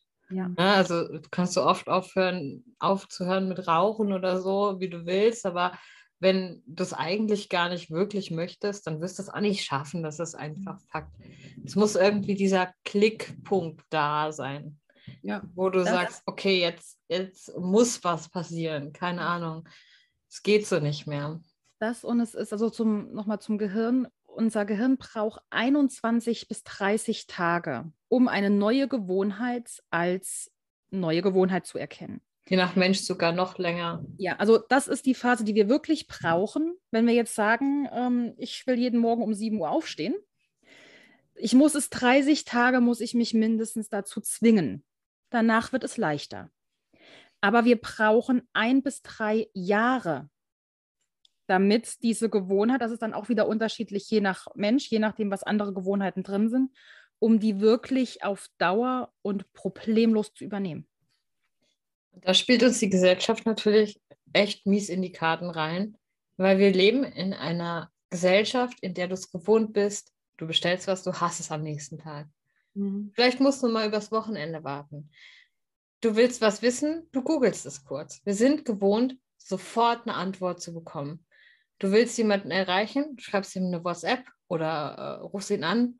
Und wir wissen alle, wenn wir was Wichtiges haben und derjenige geht nicht dran oder reagiert nicht, dann werden wir einfach nervös und ungeduldig.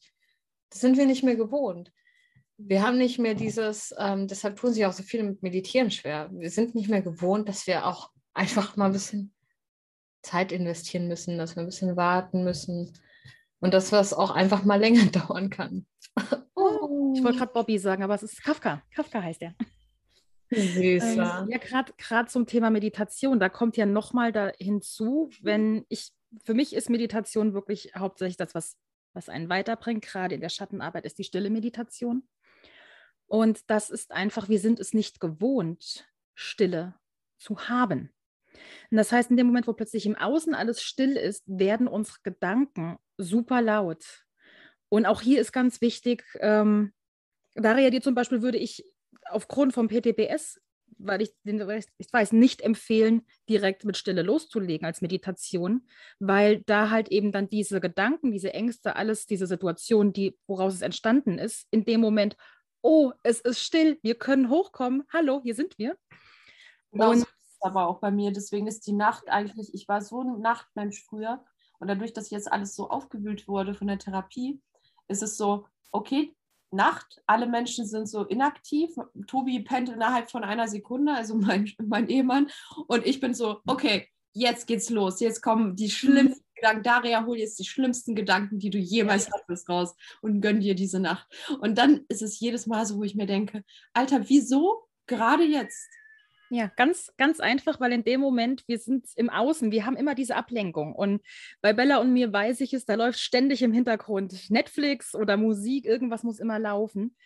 Und in dem Moment, wo es halt wirklich, wo wir uns hinsetzen und in Stille gehen, dann juckt plötzlich was, dann kommen eben diese Gedanken hoch und die zu, damit klarzukommen, ein, wirklich in Stille sitzen und es ertragen, kannst du nur, wenn du keine Angst vor deinen eigenen Gedanken hast beziehungsweise wenn du dich selbst halten kannst. Und das ist eben ganz klar, da muss man halt auch wieder ganz individuell gucken. Ähm, inwieweit ist es mir möglich? Also nicht, es ist, es für den Normalsterblichen, sage ich jetzt mal, nicht möglich, sich heute hinzusetzen und sofort eine Stunde jeden Tag in Stille zu meditieren. Ähm, das kann man lernen, indem man anfängt mit den Tag eine Minute. Wenn du merkst, da kommen schlimme Gedanken hoch, mach es nicht pro Tag eine Minute mehr, sondern pro Monat. Den ersten Monat jeden Tag eine Minute, den zweiten Tag zwei. Und lass die Gedanken aber auch zu. Und das ist es, wir, wir sind halt auch gewohnt, all diese Gedanken einfach wegzudrücken, anstatt sie zu, ja, nochmal Schlummertaste. damit abzu, abzuschließen. Aber, äh, wisst ihr, was ich gerade, was mir gerade so einfällt, was ich halt auch total bitter finde? Kennt ihr das, wenn man dann merkt, so, okay, man macht es heute eine Minute, dann zwei Minuten und wenn man merkt, es funktioniert irgendwie nicht oder man zieht es nicht durch, dann verwirft man das sofort. Das ist mhm. so steuert. Das ist so eine ganz komische Eigenschaft, die Menschen manchmal haben. Also wenn es nicht schnell genug geht, so wie Bella gesagt hat, immer dieses alles muss schnell gehen ähm, und man das Gefühl hat, man hat jetzt nicht schon die perfekte Leistung erreicht, dann denkt man so, oh, boah, dann kann ich es mir auch sparen, weißt du? Ja, das ist im, im Endeffekt kickt da wieder dein Unterbewusstsein ein, die ganzen ja. Schattenthemen, die halt dann eben da, es wird im Prinzip für jede neue Tätigkeit, wird dann die Angst getriggert, was ist denn, wenn ich damit Erfolg habe? Mhm. Was, was, was könnte denn passieren, wenn ich problemlos eine Stunde am Tag in Stille meditieren kann? Wie könnte sich mein Leben denn positiv verändern? Weil auch das ist ganz, ganz wichtig. Wir haben nicht vor unseren Schatten die größte Angst. Die größte Angst haben wir vor unserem Licht und davor von anderen gesehen zu werden und dieses Licht rauszulassen. Ja.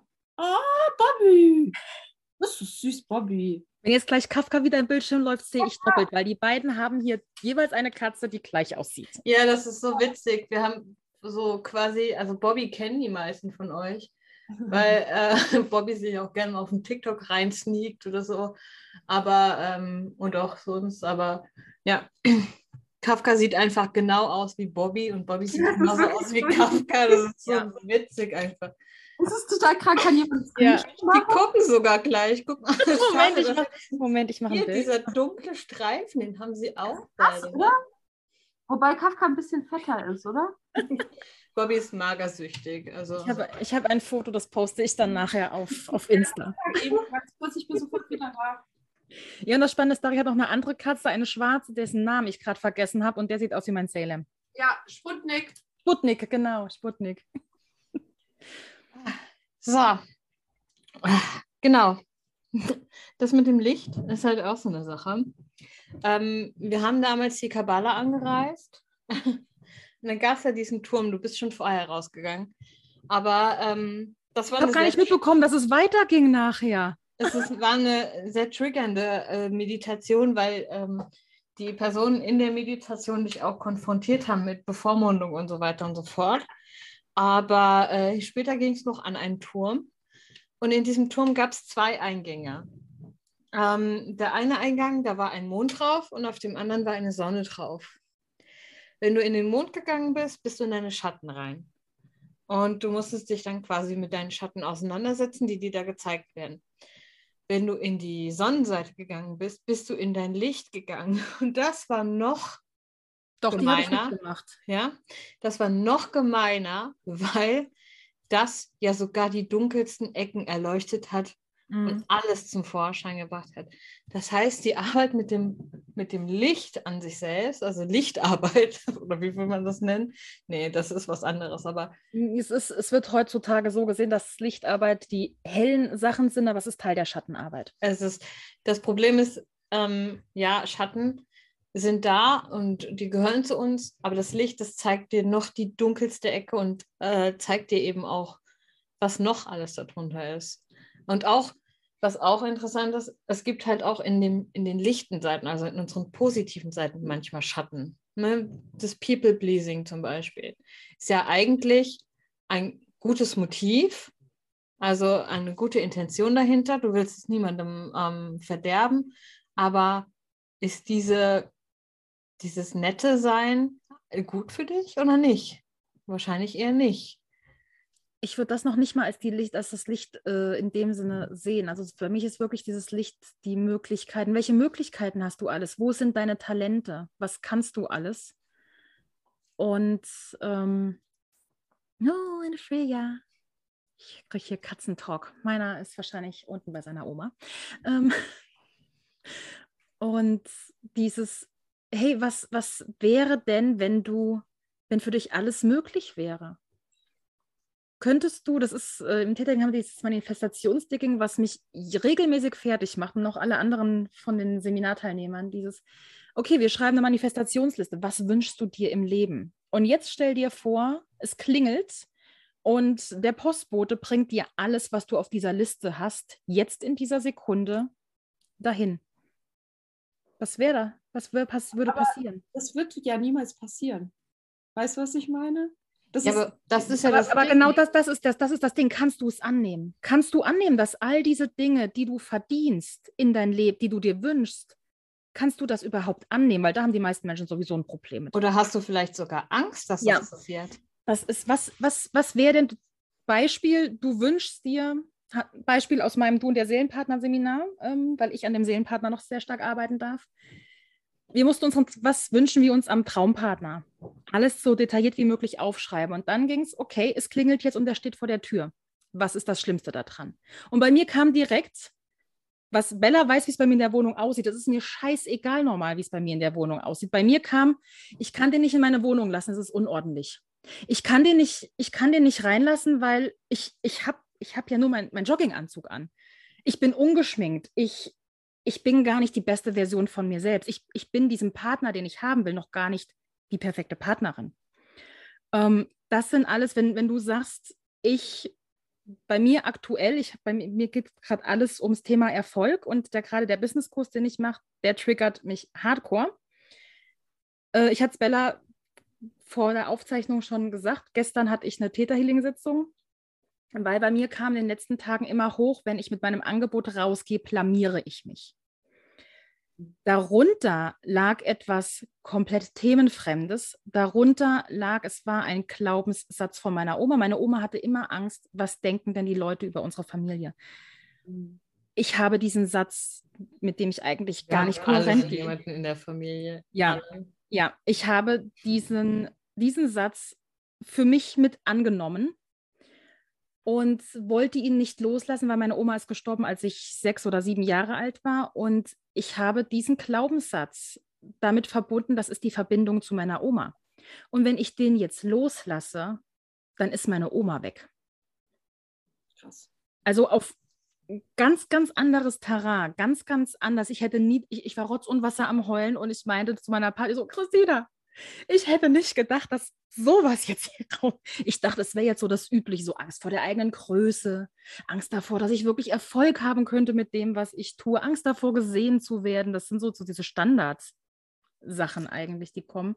Mhm. Aber dass so ein emotional tiefes Thema darunter liegt, wäre ich im Vorfeld nie drauf gekommen. Ja. Daran durfte ich jetzt arbeiten, an diesem Angst davor gesehen zu werden. Ich ähm, ziehe ähm, alle paar Tage ein Tier, also hier von so einem äh, Orakel. Und die haben ja immer eine Botschaft. Und ich hatte eben den Hasen. Und der Hase, der sagt, dass du Angst vor der Zukunft hast. Hm, Vielleicht auch eine ganz unbegründete Angst. Aber dadurch, dass du dich so auf die Angst fixierst, ziehst du eben diese ganzen Sachen an, die passieren könnten. Mhm. Also zum Beispiel, die Karte sagt so, der Hase ist der, der immer seinen Freunden sagt, passt auf, pass auf, der Adler kommt und frisst uns alle. Und er sagt es aber so oft und so laut, dass irgendwann der Adler ihn hört und dann Mhm. wirklich runterstürzt. So. Und dann habe ich mich gefragt, okay, wo kommt das her? Also da sind wir jetzt schon mitten in der Schattenarbeit für euch alle. Also überlegt, woher kommt das? Warum kommt das? Also man kann auch eine Karte ziehen, wenn ihr euch schwer tut oder so. Und ähm, dann war mir ganz klar, okay, ich bin ja vor allen geoutet, außer vor meinem christlichen Teil der Familie. Mhm. So, das heißt, das sind meine Pflegeeltern, meine Pflegegeschwister und deren Kinder. Mhm. Und jetzt ist es so, dass ich ja auch auf TikTok und so weiter recht aktiv bin ähm, oder auch auf Instagram jetzt mein Profil öffentlich gemacht habe und da war das diese Angst, gefunden zu werden von denen. Ja, ja. Jetzt so, keine Ahnung, hier im Dorf weiß es mittlerweile jeder, was ich mache. Das ist halt so weird, weil das sind ja nur zwei Dörfer weiter quasi. Und Mhm. trotzdem ist es so ein Ding. Und dann habe ich der Familie, also der Familiengruppe von den jungen Leuten, die halt Social Medias wahrscheinlich nutzen, ich weiß es nicht, ähm, das gesagt. Ich habe das dann einen langen Text reingeschrieben ähm, und gesagt, ich bitte einfach darum, dass man mich selbst, also mich persönlich anspricht, wenn irgendwas ist ähm, und so weiter und so fort. Und dass ich halt schon seit sehr langer Zeit eine Hexe bin und äh, dass ich weiß, dass das mit deren Weltbild nicht überein mh, stimmt, aber ja, dass sie halt ihre ihre Konsequenzen daraus ziehen müssen. Dass ich es, dass sie selber entscheiden müssen, wem aus der Familie sie es noch sagen, weil ich bin der Meinung, den Älteren, die halt auch kein Social Media nutzen, muss man das nicht sagen. Ähm, mal ganz davon abgesehen, dass meine Großeltern fast 90 sind und die das auch nicht verstehen können, einfach. Ne? Also, und ähm, ja, einer hat reagiert von sechs Leuten. Okay. Einer. Alle haben es gelesen. Und äh, der jüngste von denen hat geschrieben, hey, das hat mich sehr überrascht, aber ich habe auch gar nichts dagegen und ich finde es eigentlich ganz spannend. Auch wenn ich nicht genau weiß, worum es geht, dann habe ich ihm ganz grob erklärt, was es ist. Und dann hat er gemeint, ach, das ist doch eigentlich ganz cool. Aber das war so mein Ding und ich habe mich dem gestellt und habe die Konfrontation gesucht. Mhm. Ich meine, was jetzt da draus noch wird, steht noch in den Sternen, aber ja, das war schon ein großer Schritt. Also das ist dieses, diese, diese Phasen, also herausfinden, was ist es, sich dem stellen, was macht das mit mir selbst, in mir drin, warum ist das so schlimm für mich, was Mhm. könnte im schlimmsten Fall passieren und dann vielleicht auch direkt dran arbeiten. Ja. Für mich, ich habe das dann so zwei, drei, vier Tage, ich habe sogar mit dir auch noch mal kurz drüber gesprochen. Genau, wir hatten Sonntag drüber gesprochen. Genau, und danach, äh, ein, zwei Tage danach habe ich es dann gemacht. Ja, das ist auch ganz wichtig, weil das, ähm, ich glaube, du hast das Frage auch, wo liegen die Grenzen der Schattenarbeit? Und genau das ist, viele denken. Ich gehe jetzt in die Themen rein und mache die Schattenarbeit und das war's, damit ist alles gegessen. Wenn wir dann natürlich wieder sofort in alte Muster, in die Hand, also wir müssen auch in die Handlung kommen, wenn wir einfach nur mental an uns arbeiten und aber nicht in die Umsetzung, in die Handlung kommen, dann können sich keine neuen Erfahrungen kreieren und damit ist es nicht nachhaltig. Deswegen Schattenarbeit funktioniert nur nachhaltig, wenn danach wirklich eine Umsetzung kommt. Wenn es halt eben im Vorfeld ist, ist wie jetzt bei dir der Gedanke, hm, ich möchte eigentlich nicht, dass der Teil der Familie das erfährt und ich gehe jetzt in die Schattenarbeit rein und okay, es ist jetzt eigentlich gar nicht mehr schlimm, wenn die es erfahren, aber ich kommuniziere trotzdem nicht mit ihnen, stellst du dich dem nicht. Mhm. Und in dem Moment kommen diese ganzen Ängste und Muster einfach alle wieder, weil dein Unterbewusstsein sieht ja keine Handlung. Ja, aber was mich interessiert, wie geht es dir denn jetzt damit, Bella? Hast du das Gefühl, du bist erleichtert? Ähm, ich glaube, es ist gar nicht viel anders. Also ich, diese, dieses Brodelnde, man kennt das ja, wenn man ne, sich Sorgen um, über etwas macht, das brodelt ja so in einem. Ne? Das mhm. kommt dann immer wieder so in so einer Welle hoch, die einem auch schon fast irgendwie Angst macht. Ja. Das ist weg einfach. Mhm. Und ganz ehrlich, ist mir auch egal, ob sie es weitererzählen. Ich sehe die zweimal im Jahr höchstens.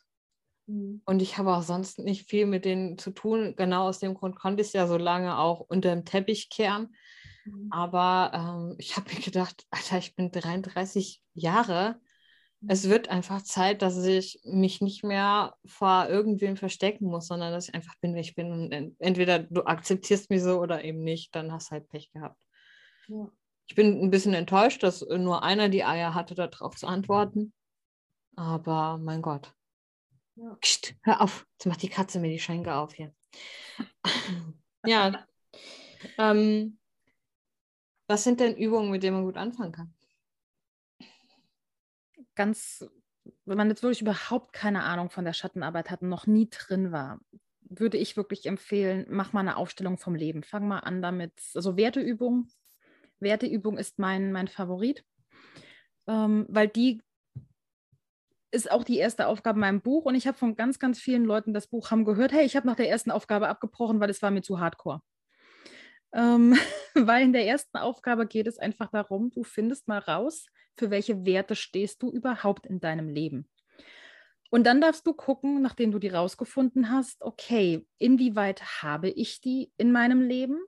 Schon diese Werte auf einer Skala von 1 bis 10 und was sind denn so meine nächsten Action Steps, damit ich diese Werte noch mehr in mein Leben hole. Und das ist der Punkt, wo es schon für die meisten richtig, richtig unbequem wird. Weil das sind dann teilweise schon Sachen, ähm, wenn der eine hatte, ich wünsche mir mehr Sexualität in meiner Beziehung. Aber er hat Eheprobleme, weil er seine Frau eigentlich gar nicht mag und seine Frau ihn auch nicht und irgendwie keiner so wirklich weiß, warum die noch verheiratet sind. Aber ja, was wären denn dann die nächsten Schritte? im Prinzip wäre es dann halt wirklich, okay, wenn ich das mehr will, muss ich entweder irgendwie mit meiner Frau wieder klarkommen oder Scheidung und mich wieder neu für eine neue Liebe öffnen. Und allein dieses zu erkennen, was will ich im Leben, wofür stehe ich, das ist für ganz viele schon so ein Problem, wo es dann losgeht eben mit, okay, aber eigentlich, ich lebe, mein, ich lebe gerade ein Leben, das überhaupt nichts mit meinen Werten zu tun hat. Mhm. Und dann halt wirklich eben in die Umsetzung zu kommen. Das ist da das Problem. Aber im Prinzip anfangen würde ich immer ganz allgemein mit einem Check-in, also wirklich, was sind deine Werte? Wie authentisch bist du schon? Also welche Gruppen, Familie, Freunde, eventuell geteilte Freundesgruppen sogar, Arbeit, ähm, welche Facetten und zeigst du in den einzelnen Gruppen? Wer kennt dich als Ganzes und bei wem auch einzelne Freunde gerne geteilt? Spannenderweise, ihr zwei wart bei meinen Übungen immer diejenigen, die oben auf einer 8 wart, als einzige. Alle anderen waren irgendwie uh, unter 5. Ähm, und da halt wirklich einfach mal zu gucken, der Ist-Stand von deinem Leben. Mhm. Der Ist-Stand, welche Menschen umgeben dich, mhm. bei welch, welchen Menschen fühlst du dich sicher, dich ganz zu zeigen, weil alle, die halt unter einer 5 sind, ähm, da darfst du dann wieder reingehen und gucken, okay, ähm, Hab ich, möchte ich mich denen ganz zeigen? Wenn ja, was hält mich davon ab? Was ist, wenn ich mich denen jetzt zeige? Oder kann ich damit leben, wenn die sich von mir abwenden? Oder vielleicht die noch schlimmere Frage, kann ich mich von denen lösen? Das ist ja mein Thema gewesen. Genau, Das genau. Ist, halt- das ist halt auch so, ähm, es ist ja jedes Mal Energie, die man einsetzt bei Mhm. Freundschaften, bei Beziehungen oder was auch immer. Und manchmal kommt es halt zu einem Punkt, wo man das Gefühl hat, ist diese Energie denn, will ich denn diese Energie überhaupt aufbringen für eine Person, die vielleicht gerade mir nicht gut tut oder ich nicht das Gefühl habe, dass da irgendwie mehr Verständnis da ist oder irgendwie Mhm. sowas. Und ich glaube, das ist wirklich das Schwere, dann zu sagen, okay, damit verabschiede ich mich. Nicht im Bösen oder Mhm.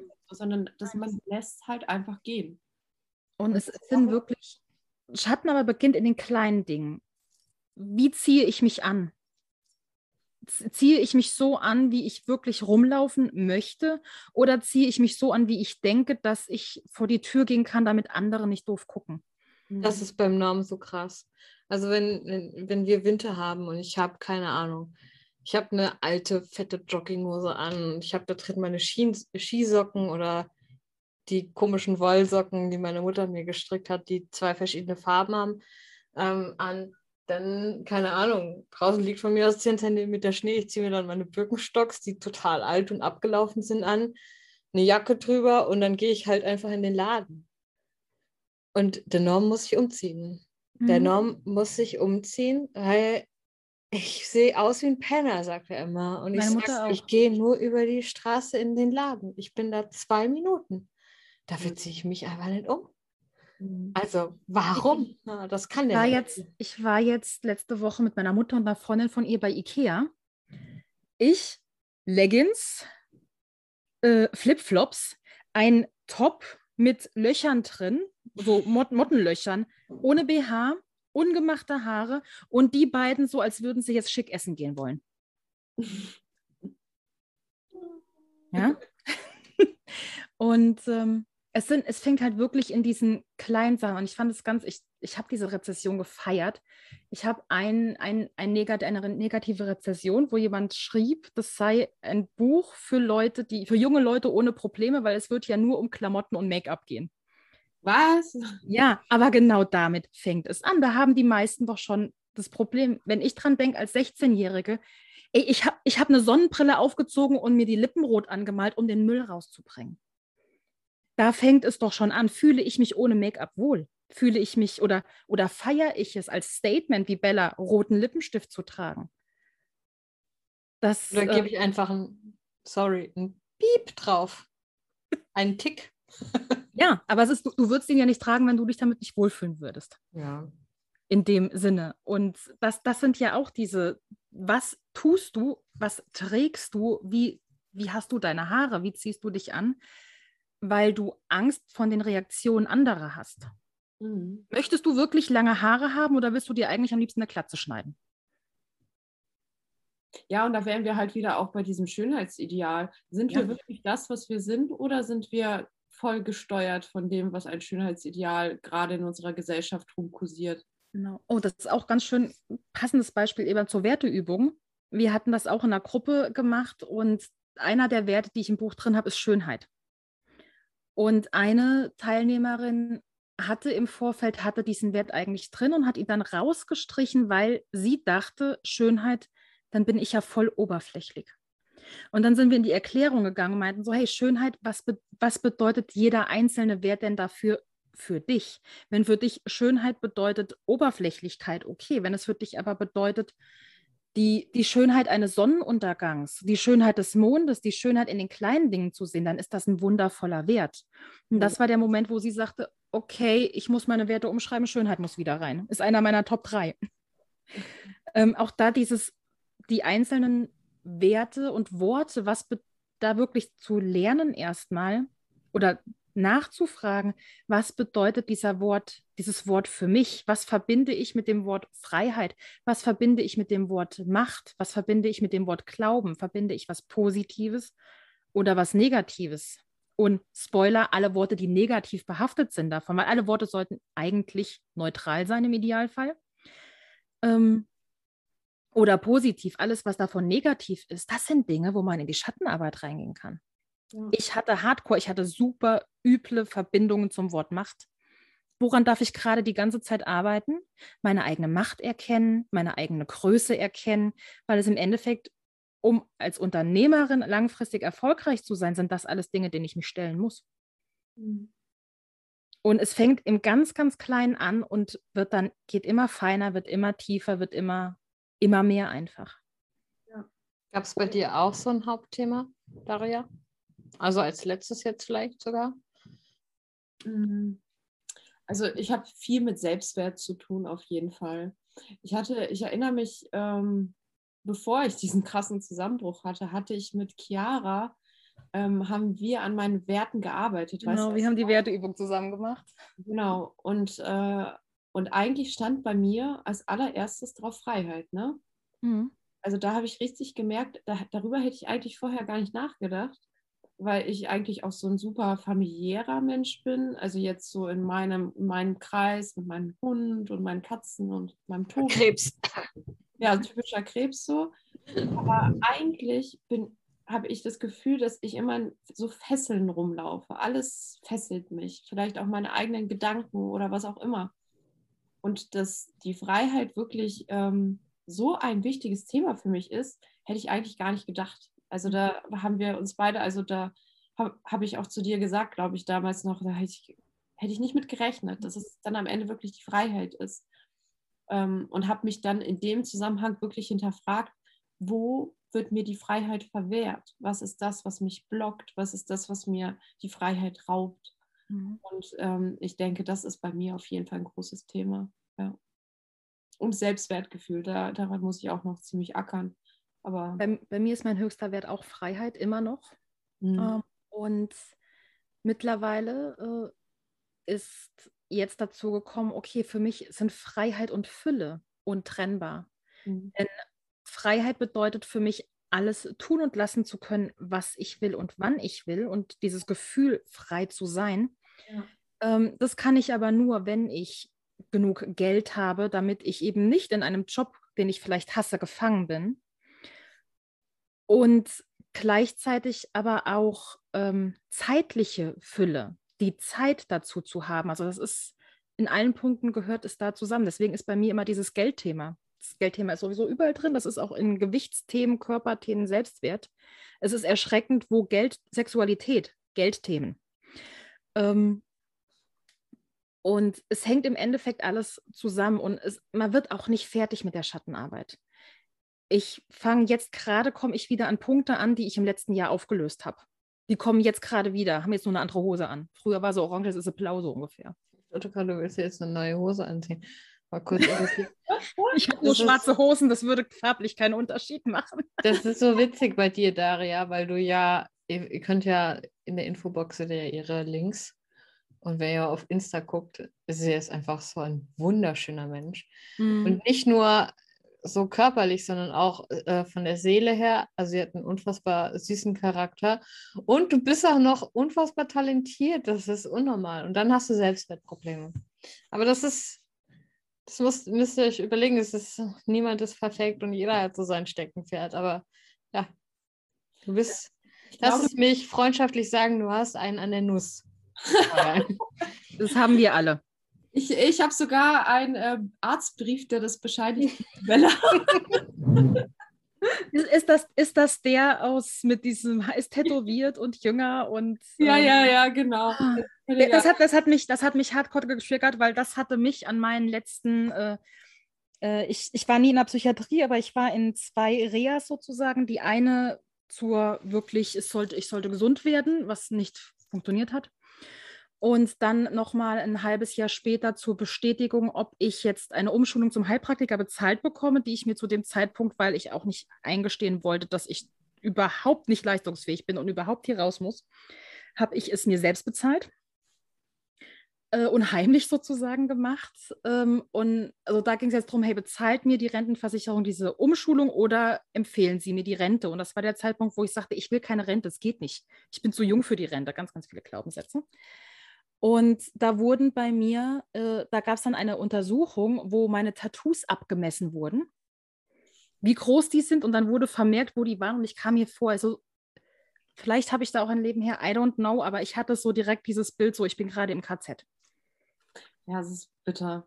Also es ist wirklich krass. Ähm, du ich habe das Gefühl, du bist halt manchmal wie so ein Versuchsobjekt. Mhm. Also alles, was, also zum Beispiel, das hat, hat weil du das gerade erwähnt hattest, die haben mir ja reingeschrieben, dass ich Zöpfe in den Haaren hatte. Also da denkt man sich, ja, okay, ähm, krass, dass ich hätte vielleicht darüber nachdenken sollen, wie ich mich hätte zu kleiden sollen. Also ich weiß nicht, ich frage mich dann immer, worauf die denn hinaus wollen. Also was, was soll das über mich aussagen?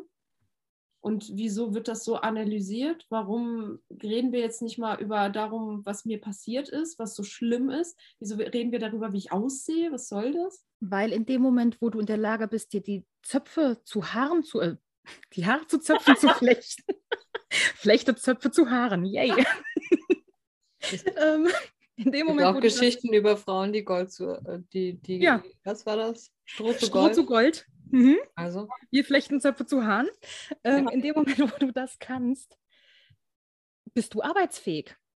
Ach, meinst du, das ist das? Ich hatte ja. ich, darauf bezogen, dass ich jünger wirkend ähm, dadurch erschien. Also das hat sie ja auch noch mit reingeschrieben, mhm. dass ich jünger wirkend aussehe. Und dann habe ich mir gedacht, ob die so denken, dass ich übelst hängen geblieben bin oder sowas. Also, sind, ähm, es gibt so ein paar Punkte, die ich im Vorfeld, also es bei mir halt wirklich um, als ich mir selber dann eingestehen konnte, dass ich halt zumindest zeitweilig die Rente brauche, um wirklich gesund zu werden, um einen neuen Weg für mich zu gehen, um einfach diese, dass ich diese Zeit habe und eben meine Miete und mein Essen zahlen kann, ähm, habe ich mich erkundigt in eben bei anderen Foren, was allein auch für mein, meine Jungfrau, mein, mein Kontrollzwang musste wissen, wie läuft das ab.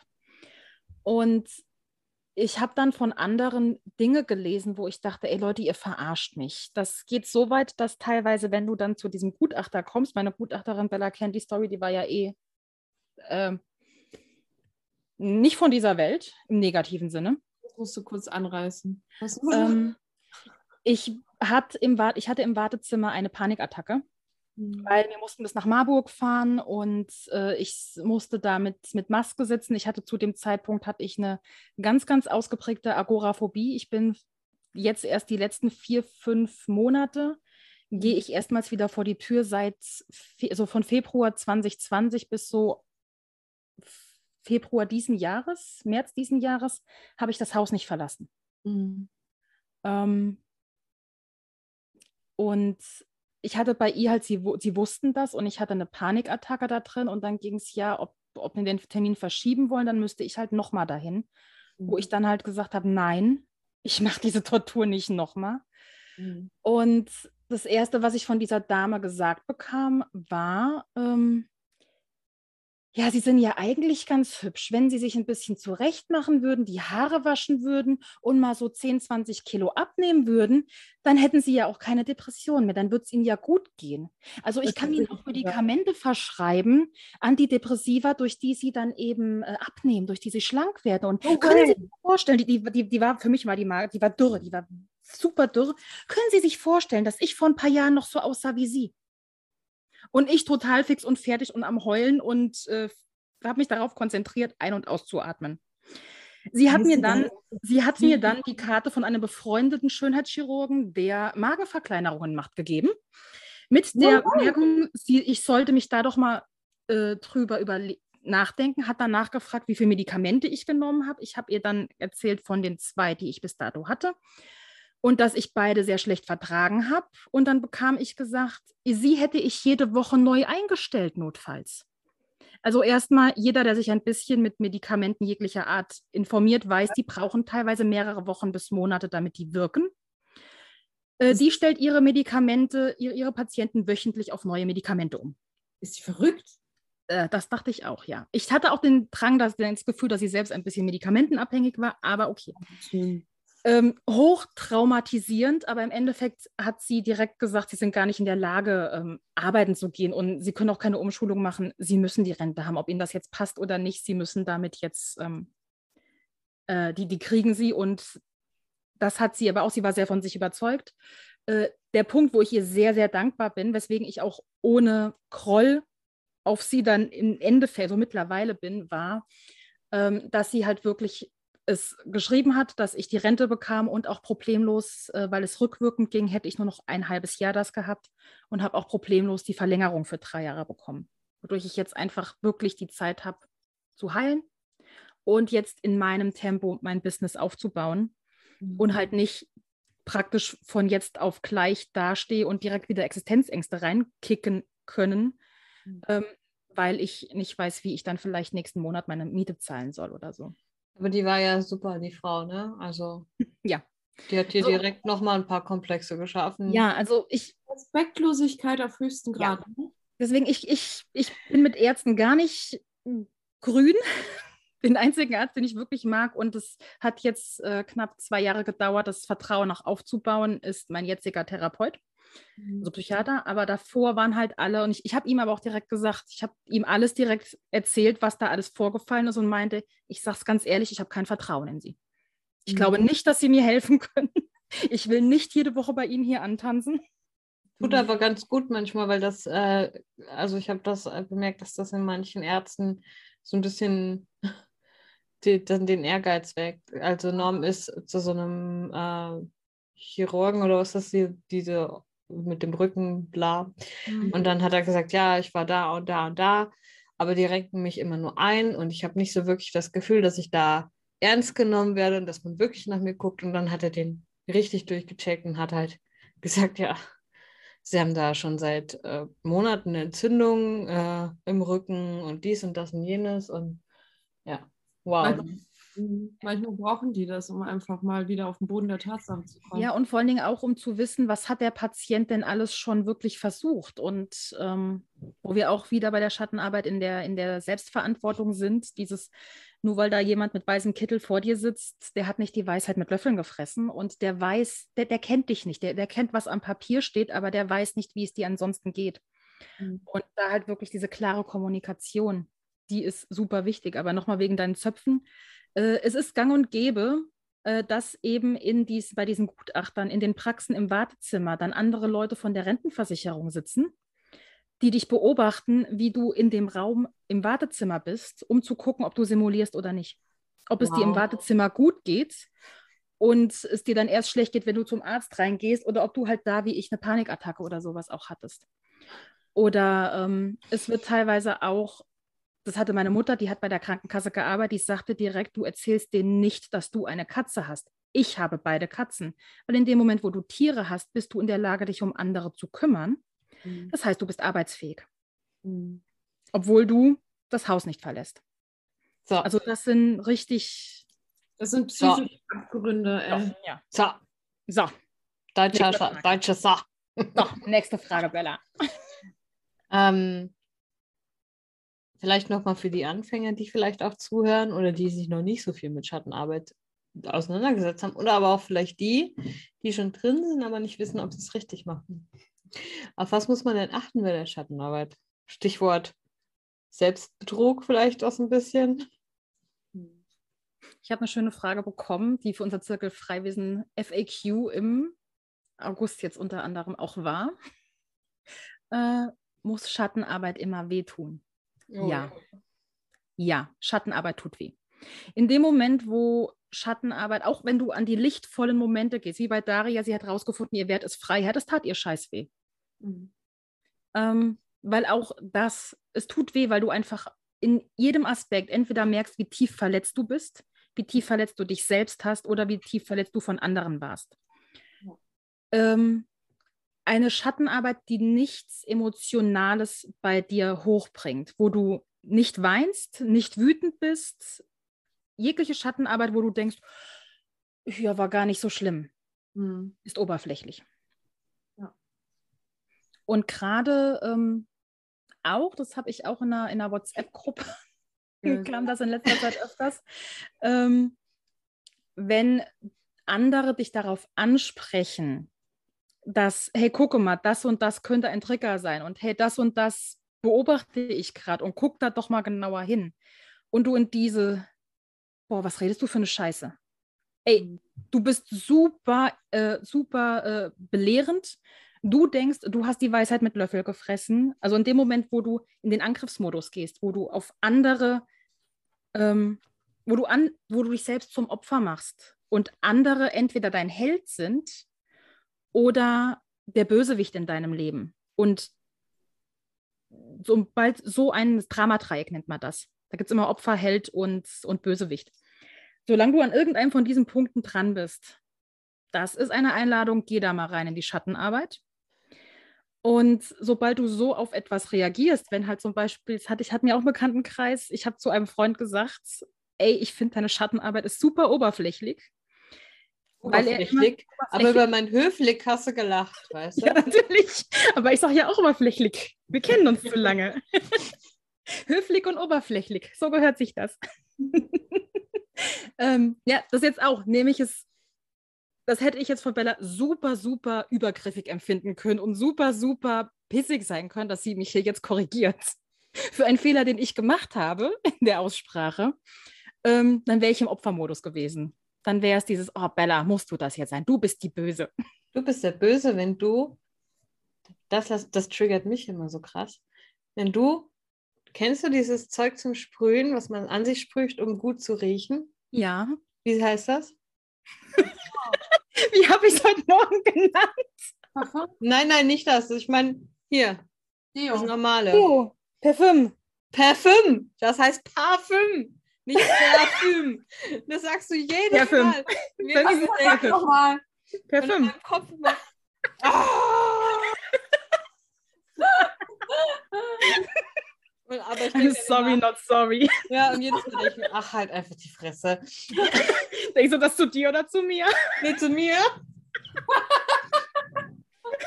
Parfüm, Mann. Parfüm, Parfüm, Parfüm, Parfüm, ja, Parfüm. Ich sage auch immer einzigstes. Gibt es ja keine Steigerung von. Ne? Ja. So, und wo waren wir jetzt vor dem Parfüm? Äh, bei dem, bei dem Opferdreieck waren wir. Ja, genau. Opfer, wenn äh, du ins Opfer gehst. Genau, wenn du ein Opfer gehst, oder der Held, der Held ist auch, das, das haben ganz viele Heiler und Co. oder People-Pleaser immer. Ähm, bist du verantwortlich für das, also nimmst du die anderen die Verantwortung ab? Bist du dafür, Daria meldet sich schon. Ja, ich bin. Bist du der Held im Leben von allen anderen? Ich wirklich, ich kann nicht mehr. Das wirklich, wenn ich wirklich jetzt mal was sagen kann, das fickt richtig meinen Kopf. also es, ist, es ist nicht mehr zu ertragen. Ich merke jedes Mal, dass ich in diese Rolle reinrutsche. Da braucht nur einer sagen, oh, keine Ahnung, ich habe das und das und ich bin so, alles klar, wir krempeln dein Leben um und ich mache dies und ich mache jenes und am Ende habe ich Burnout. Ja. Krank. Und das ist im Endeffekt du, ist, ist der, der Hintergrund ist, wir kreieren uns damit Drama. Wir lassen uns auch damit ins Drama von anderen Menschen einziehen, was einfach, hey, wir kennen Drama. Drama gibt uns Sicherheit. Mic mhm. Drop. Drama gibt uns Sicherheit. und ähm, wir wissen, wie es ist, in unserem Leben in irgendeiner Weise, keiner von uns will Drama. Jeder sagt mit Sicherheit, ich habe keinen Bock auf Drama, ich will kein Drama. Aber wir lassen uns immer wieder ins Drama von anderen reinziehen oder kreieren es selbst, einfach weil wir das von klein auf kennen.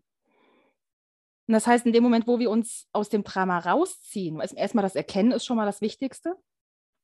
Wenn wir es dann aber auch noch schaffen, uns da rauszuziehen, mhm. dann rebelliert unser Unterbewusstsein. Dieses, oh mein Gott, aber das Drama gibt mir Sicherheit. Mhm. Was, was mache ich jetzt? Was, was mache ich jetzt, wenn ich kein Drama mehr habe? Vor allem, wenn ich mich mit den Problemen anderer beschäftige, dann habe ich, muss ich mich nicht mit mir selbst beschäftigen. Ja. Ja, das ist, machen ja ganz, ganz viele, ne?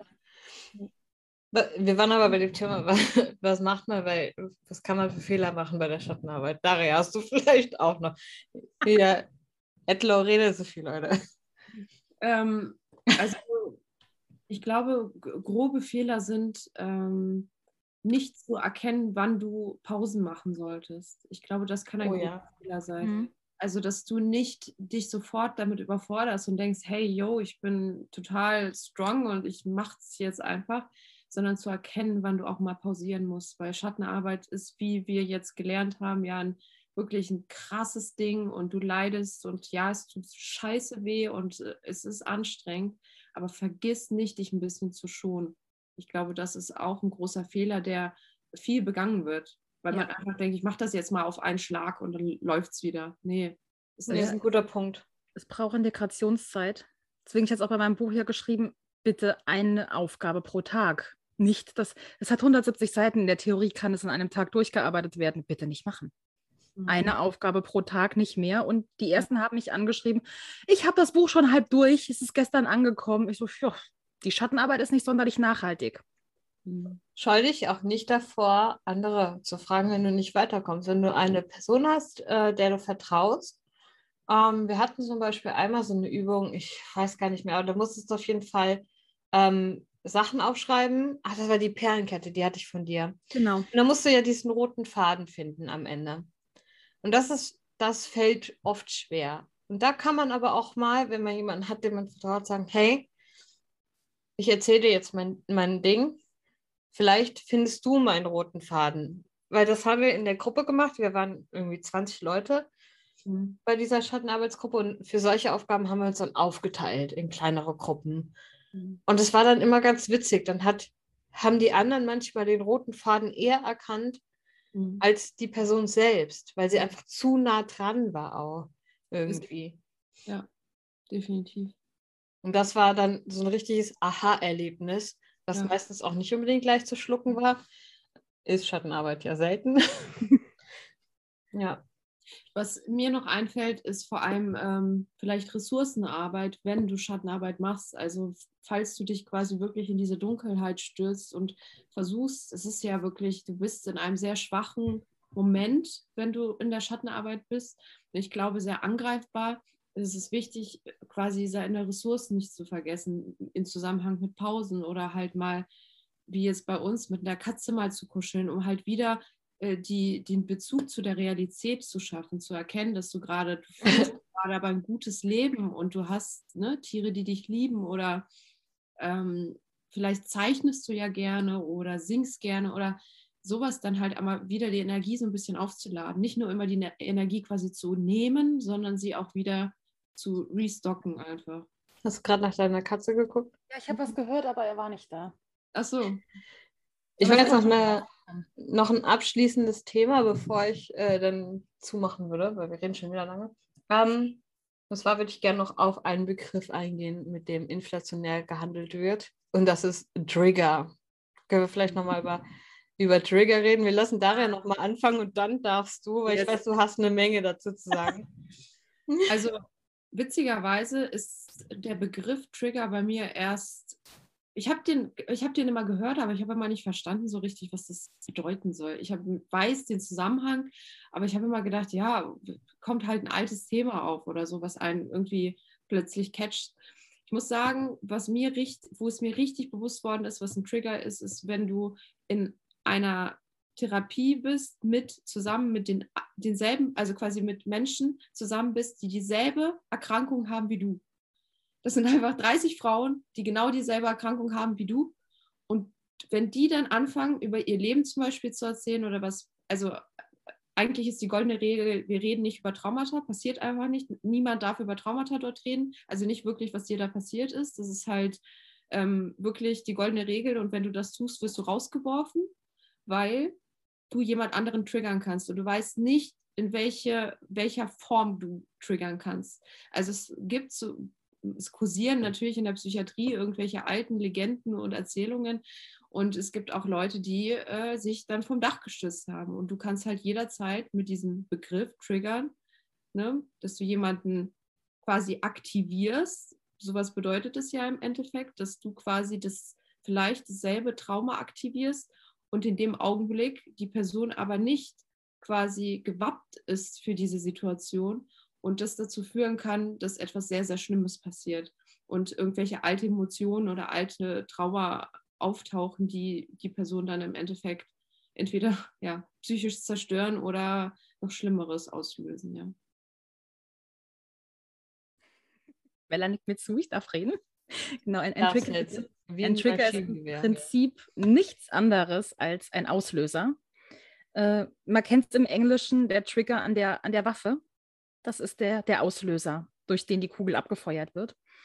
Und es kann alles ein Trigger sein und es ist nie sicher, wie tief sozusagen diese Wunde, die die Waffe dann hinterlässt.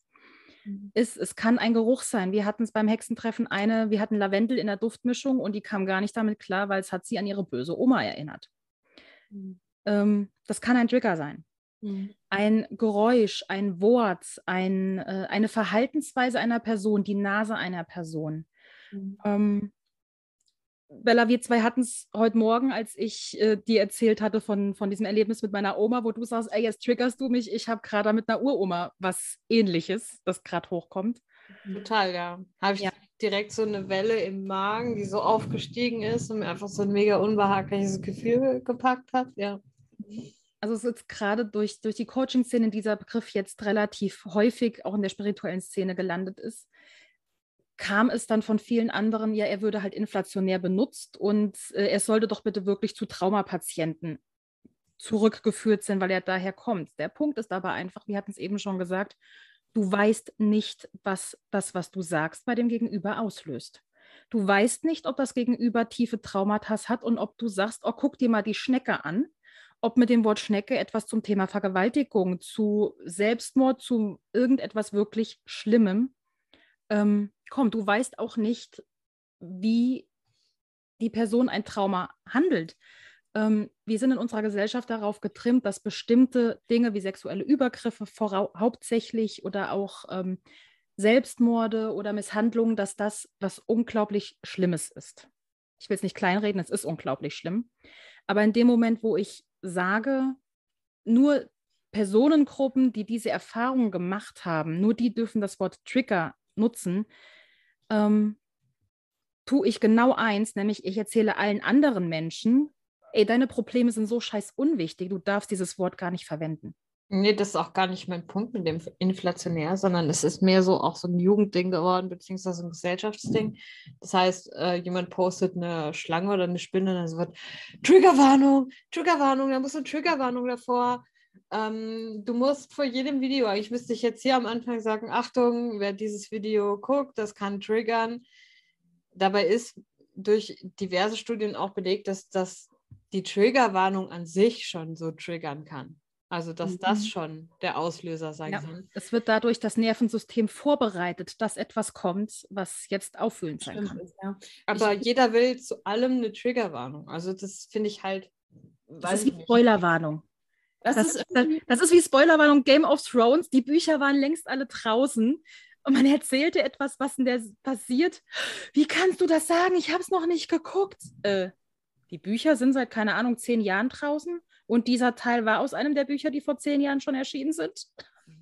Ja, das, das ist irgendwie so, so verrückt, weil ähm, bei mir löst es mittlerweile aus, wenn das halt irgendwie vor einem Podcast kommt oder sonst was, habe ich immer das Gefühl, oh, da passiert was Krasses. Ich bin schon ganz gespannt. Ja. Und dann ist es scheiß langweilig. Dann ist es noch nicht mal. Dann denkt, da muss doch was Krasses passieren. Und dann ist es so langweilig. Und dann denkt man sich so, also ich rede jetzt über so Mörder-Podcasts, also dieses ganze Crime-Zeug, und du denkst einfach so, ja, okay, also klar ist es schlimm, wenn ein Mensch ermordet wird, aber das ist, ist ich finde, es pusht es nochmal so richtig hoch, ne? Es ist halt die Frage, wird es ja. benutzt, um jemanden vorzubereiten auf etwas, was retraumatisieren mhm. kann, oder wird es benutzt als Clickbait? Genau. Ja. Also, und da würde ich jetzt wieder auch unterscheiden, ist es in einem Krankheitszusammenhang, ja. wie zum Beispiel in einer Klinik oder woanders, also ich würde im Leben niemandem irgendwie unterstellen, dass man diesen Begriff nicht benutzen kann. Natürlich, alles kann einen triggern, und in, egal in welcher Form, aber ähm, bei uns in der Klinik war es halt tatsächlich wirklich sau wichtig, weil es um Leben ging. Ja, klar. Also, ja, ich genau. finde nur schade, dass teilweise das jetzt so genutzt wird bei ja, so super ja, subtilen Sachen aus, der, aus äh, dem Alltag, finde, da geht halt ein bisschen die Wichtigkeit dieser Triggerwarnung an sich verloren. Nur das ist so mein Punkt. Ja. Ja, cool. Also wir haben jetzt viel geredet und wenn ihr noch Fragen habt, könnt ihr unter dem Podcast gerne Kommentaren, Kommentaren kommentieren. Wie gesagt, wenn ihr euch für Schattenarbeit interessiert, gönnt euch Zirkelfreiwesen Patreon ruhig. Snackt da mal rein. Mhm. Ansonsten könnt ihr auch ähm, wenn euch ganz normales Hexenwissen interessiert, habt auch Hexenkessel lieber ein Patreon, das man für wenige Euronen buchen kann. Dann haben wir ähm, unten drin äh, sowohl Chiaras Sachen verlinkt als auch Darias.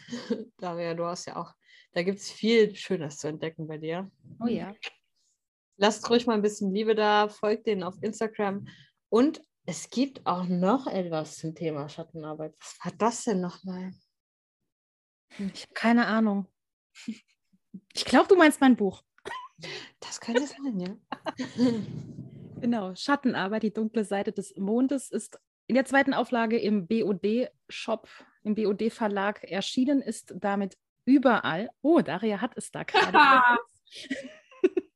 das ist ja kein Video, ne? nee, ich Nee. Kein Video. August, das war jetzt nochmal in die Kamera halten. Ja, es war in der zweiten Auflage lange nur als Hardcover erhältlich. Es ist mittlerweile auch wieder als Taschenbuch erhältlich. Ähm, und ist dadurch, dass es jetzt nicht mehr über Amazon läuft, sondern in BOD, äh, überall bestellbar. Das heißt, Thalia, Hugendubel, überall, wo es Bücher gibt.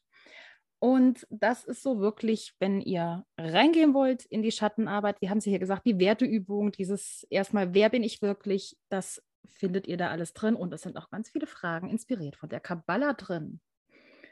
Weil Bella es auch schon angesprochen hat. Yes. Und damit würde ich sagen, ihr habt jetzt, wenn ihr die zwei Folgen gehört habt, vielleicht auch einen riesen Input bekommen. Vielleicht hat euch das eine oder andere getriggert. Dann kommt erst recht das- zu Zirkelfreiwesen. Da triggern wir euch noch mehr. Zumindest Bella und ich. Oh Gott, ja. Vielleicht hat euch auch das ein oder andere vielleicht die Augen geöffnet, dass bei euch was genauso war oder so.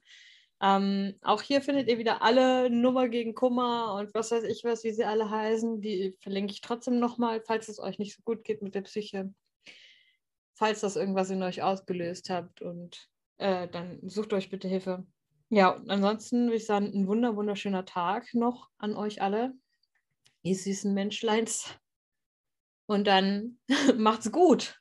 Adios. Macht's gut. Tschüss. Adios. Adios, amigos. Adios, amigos. Sayonara.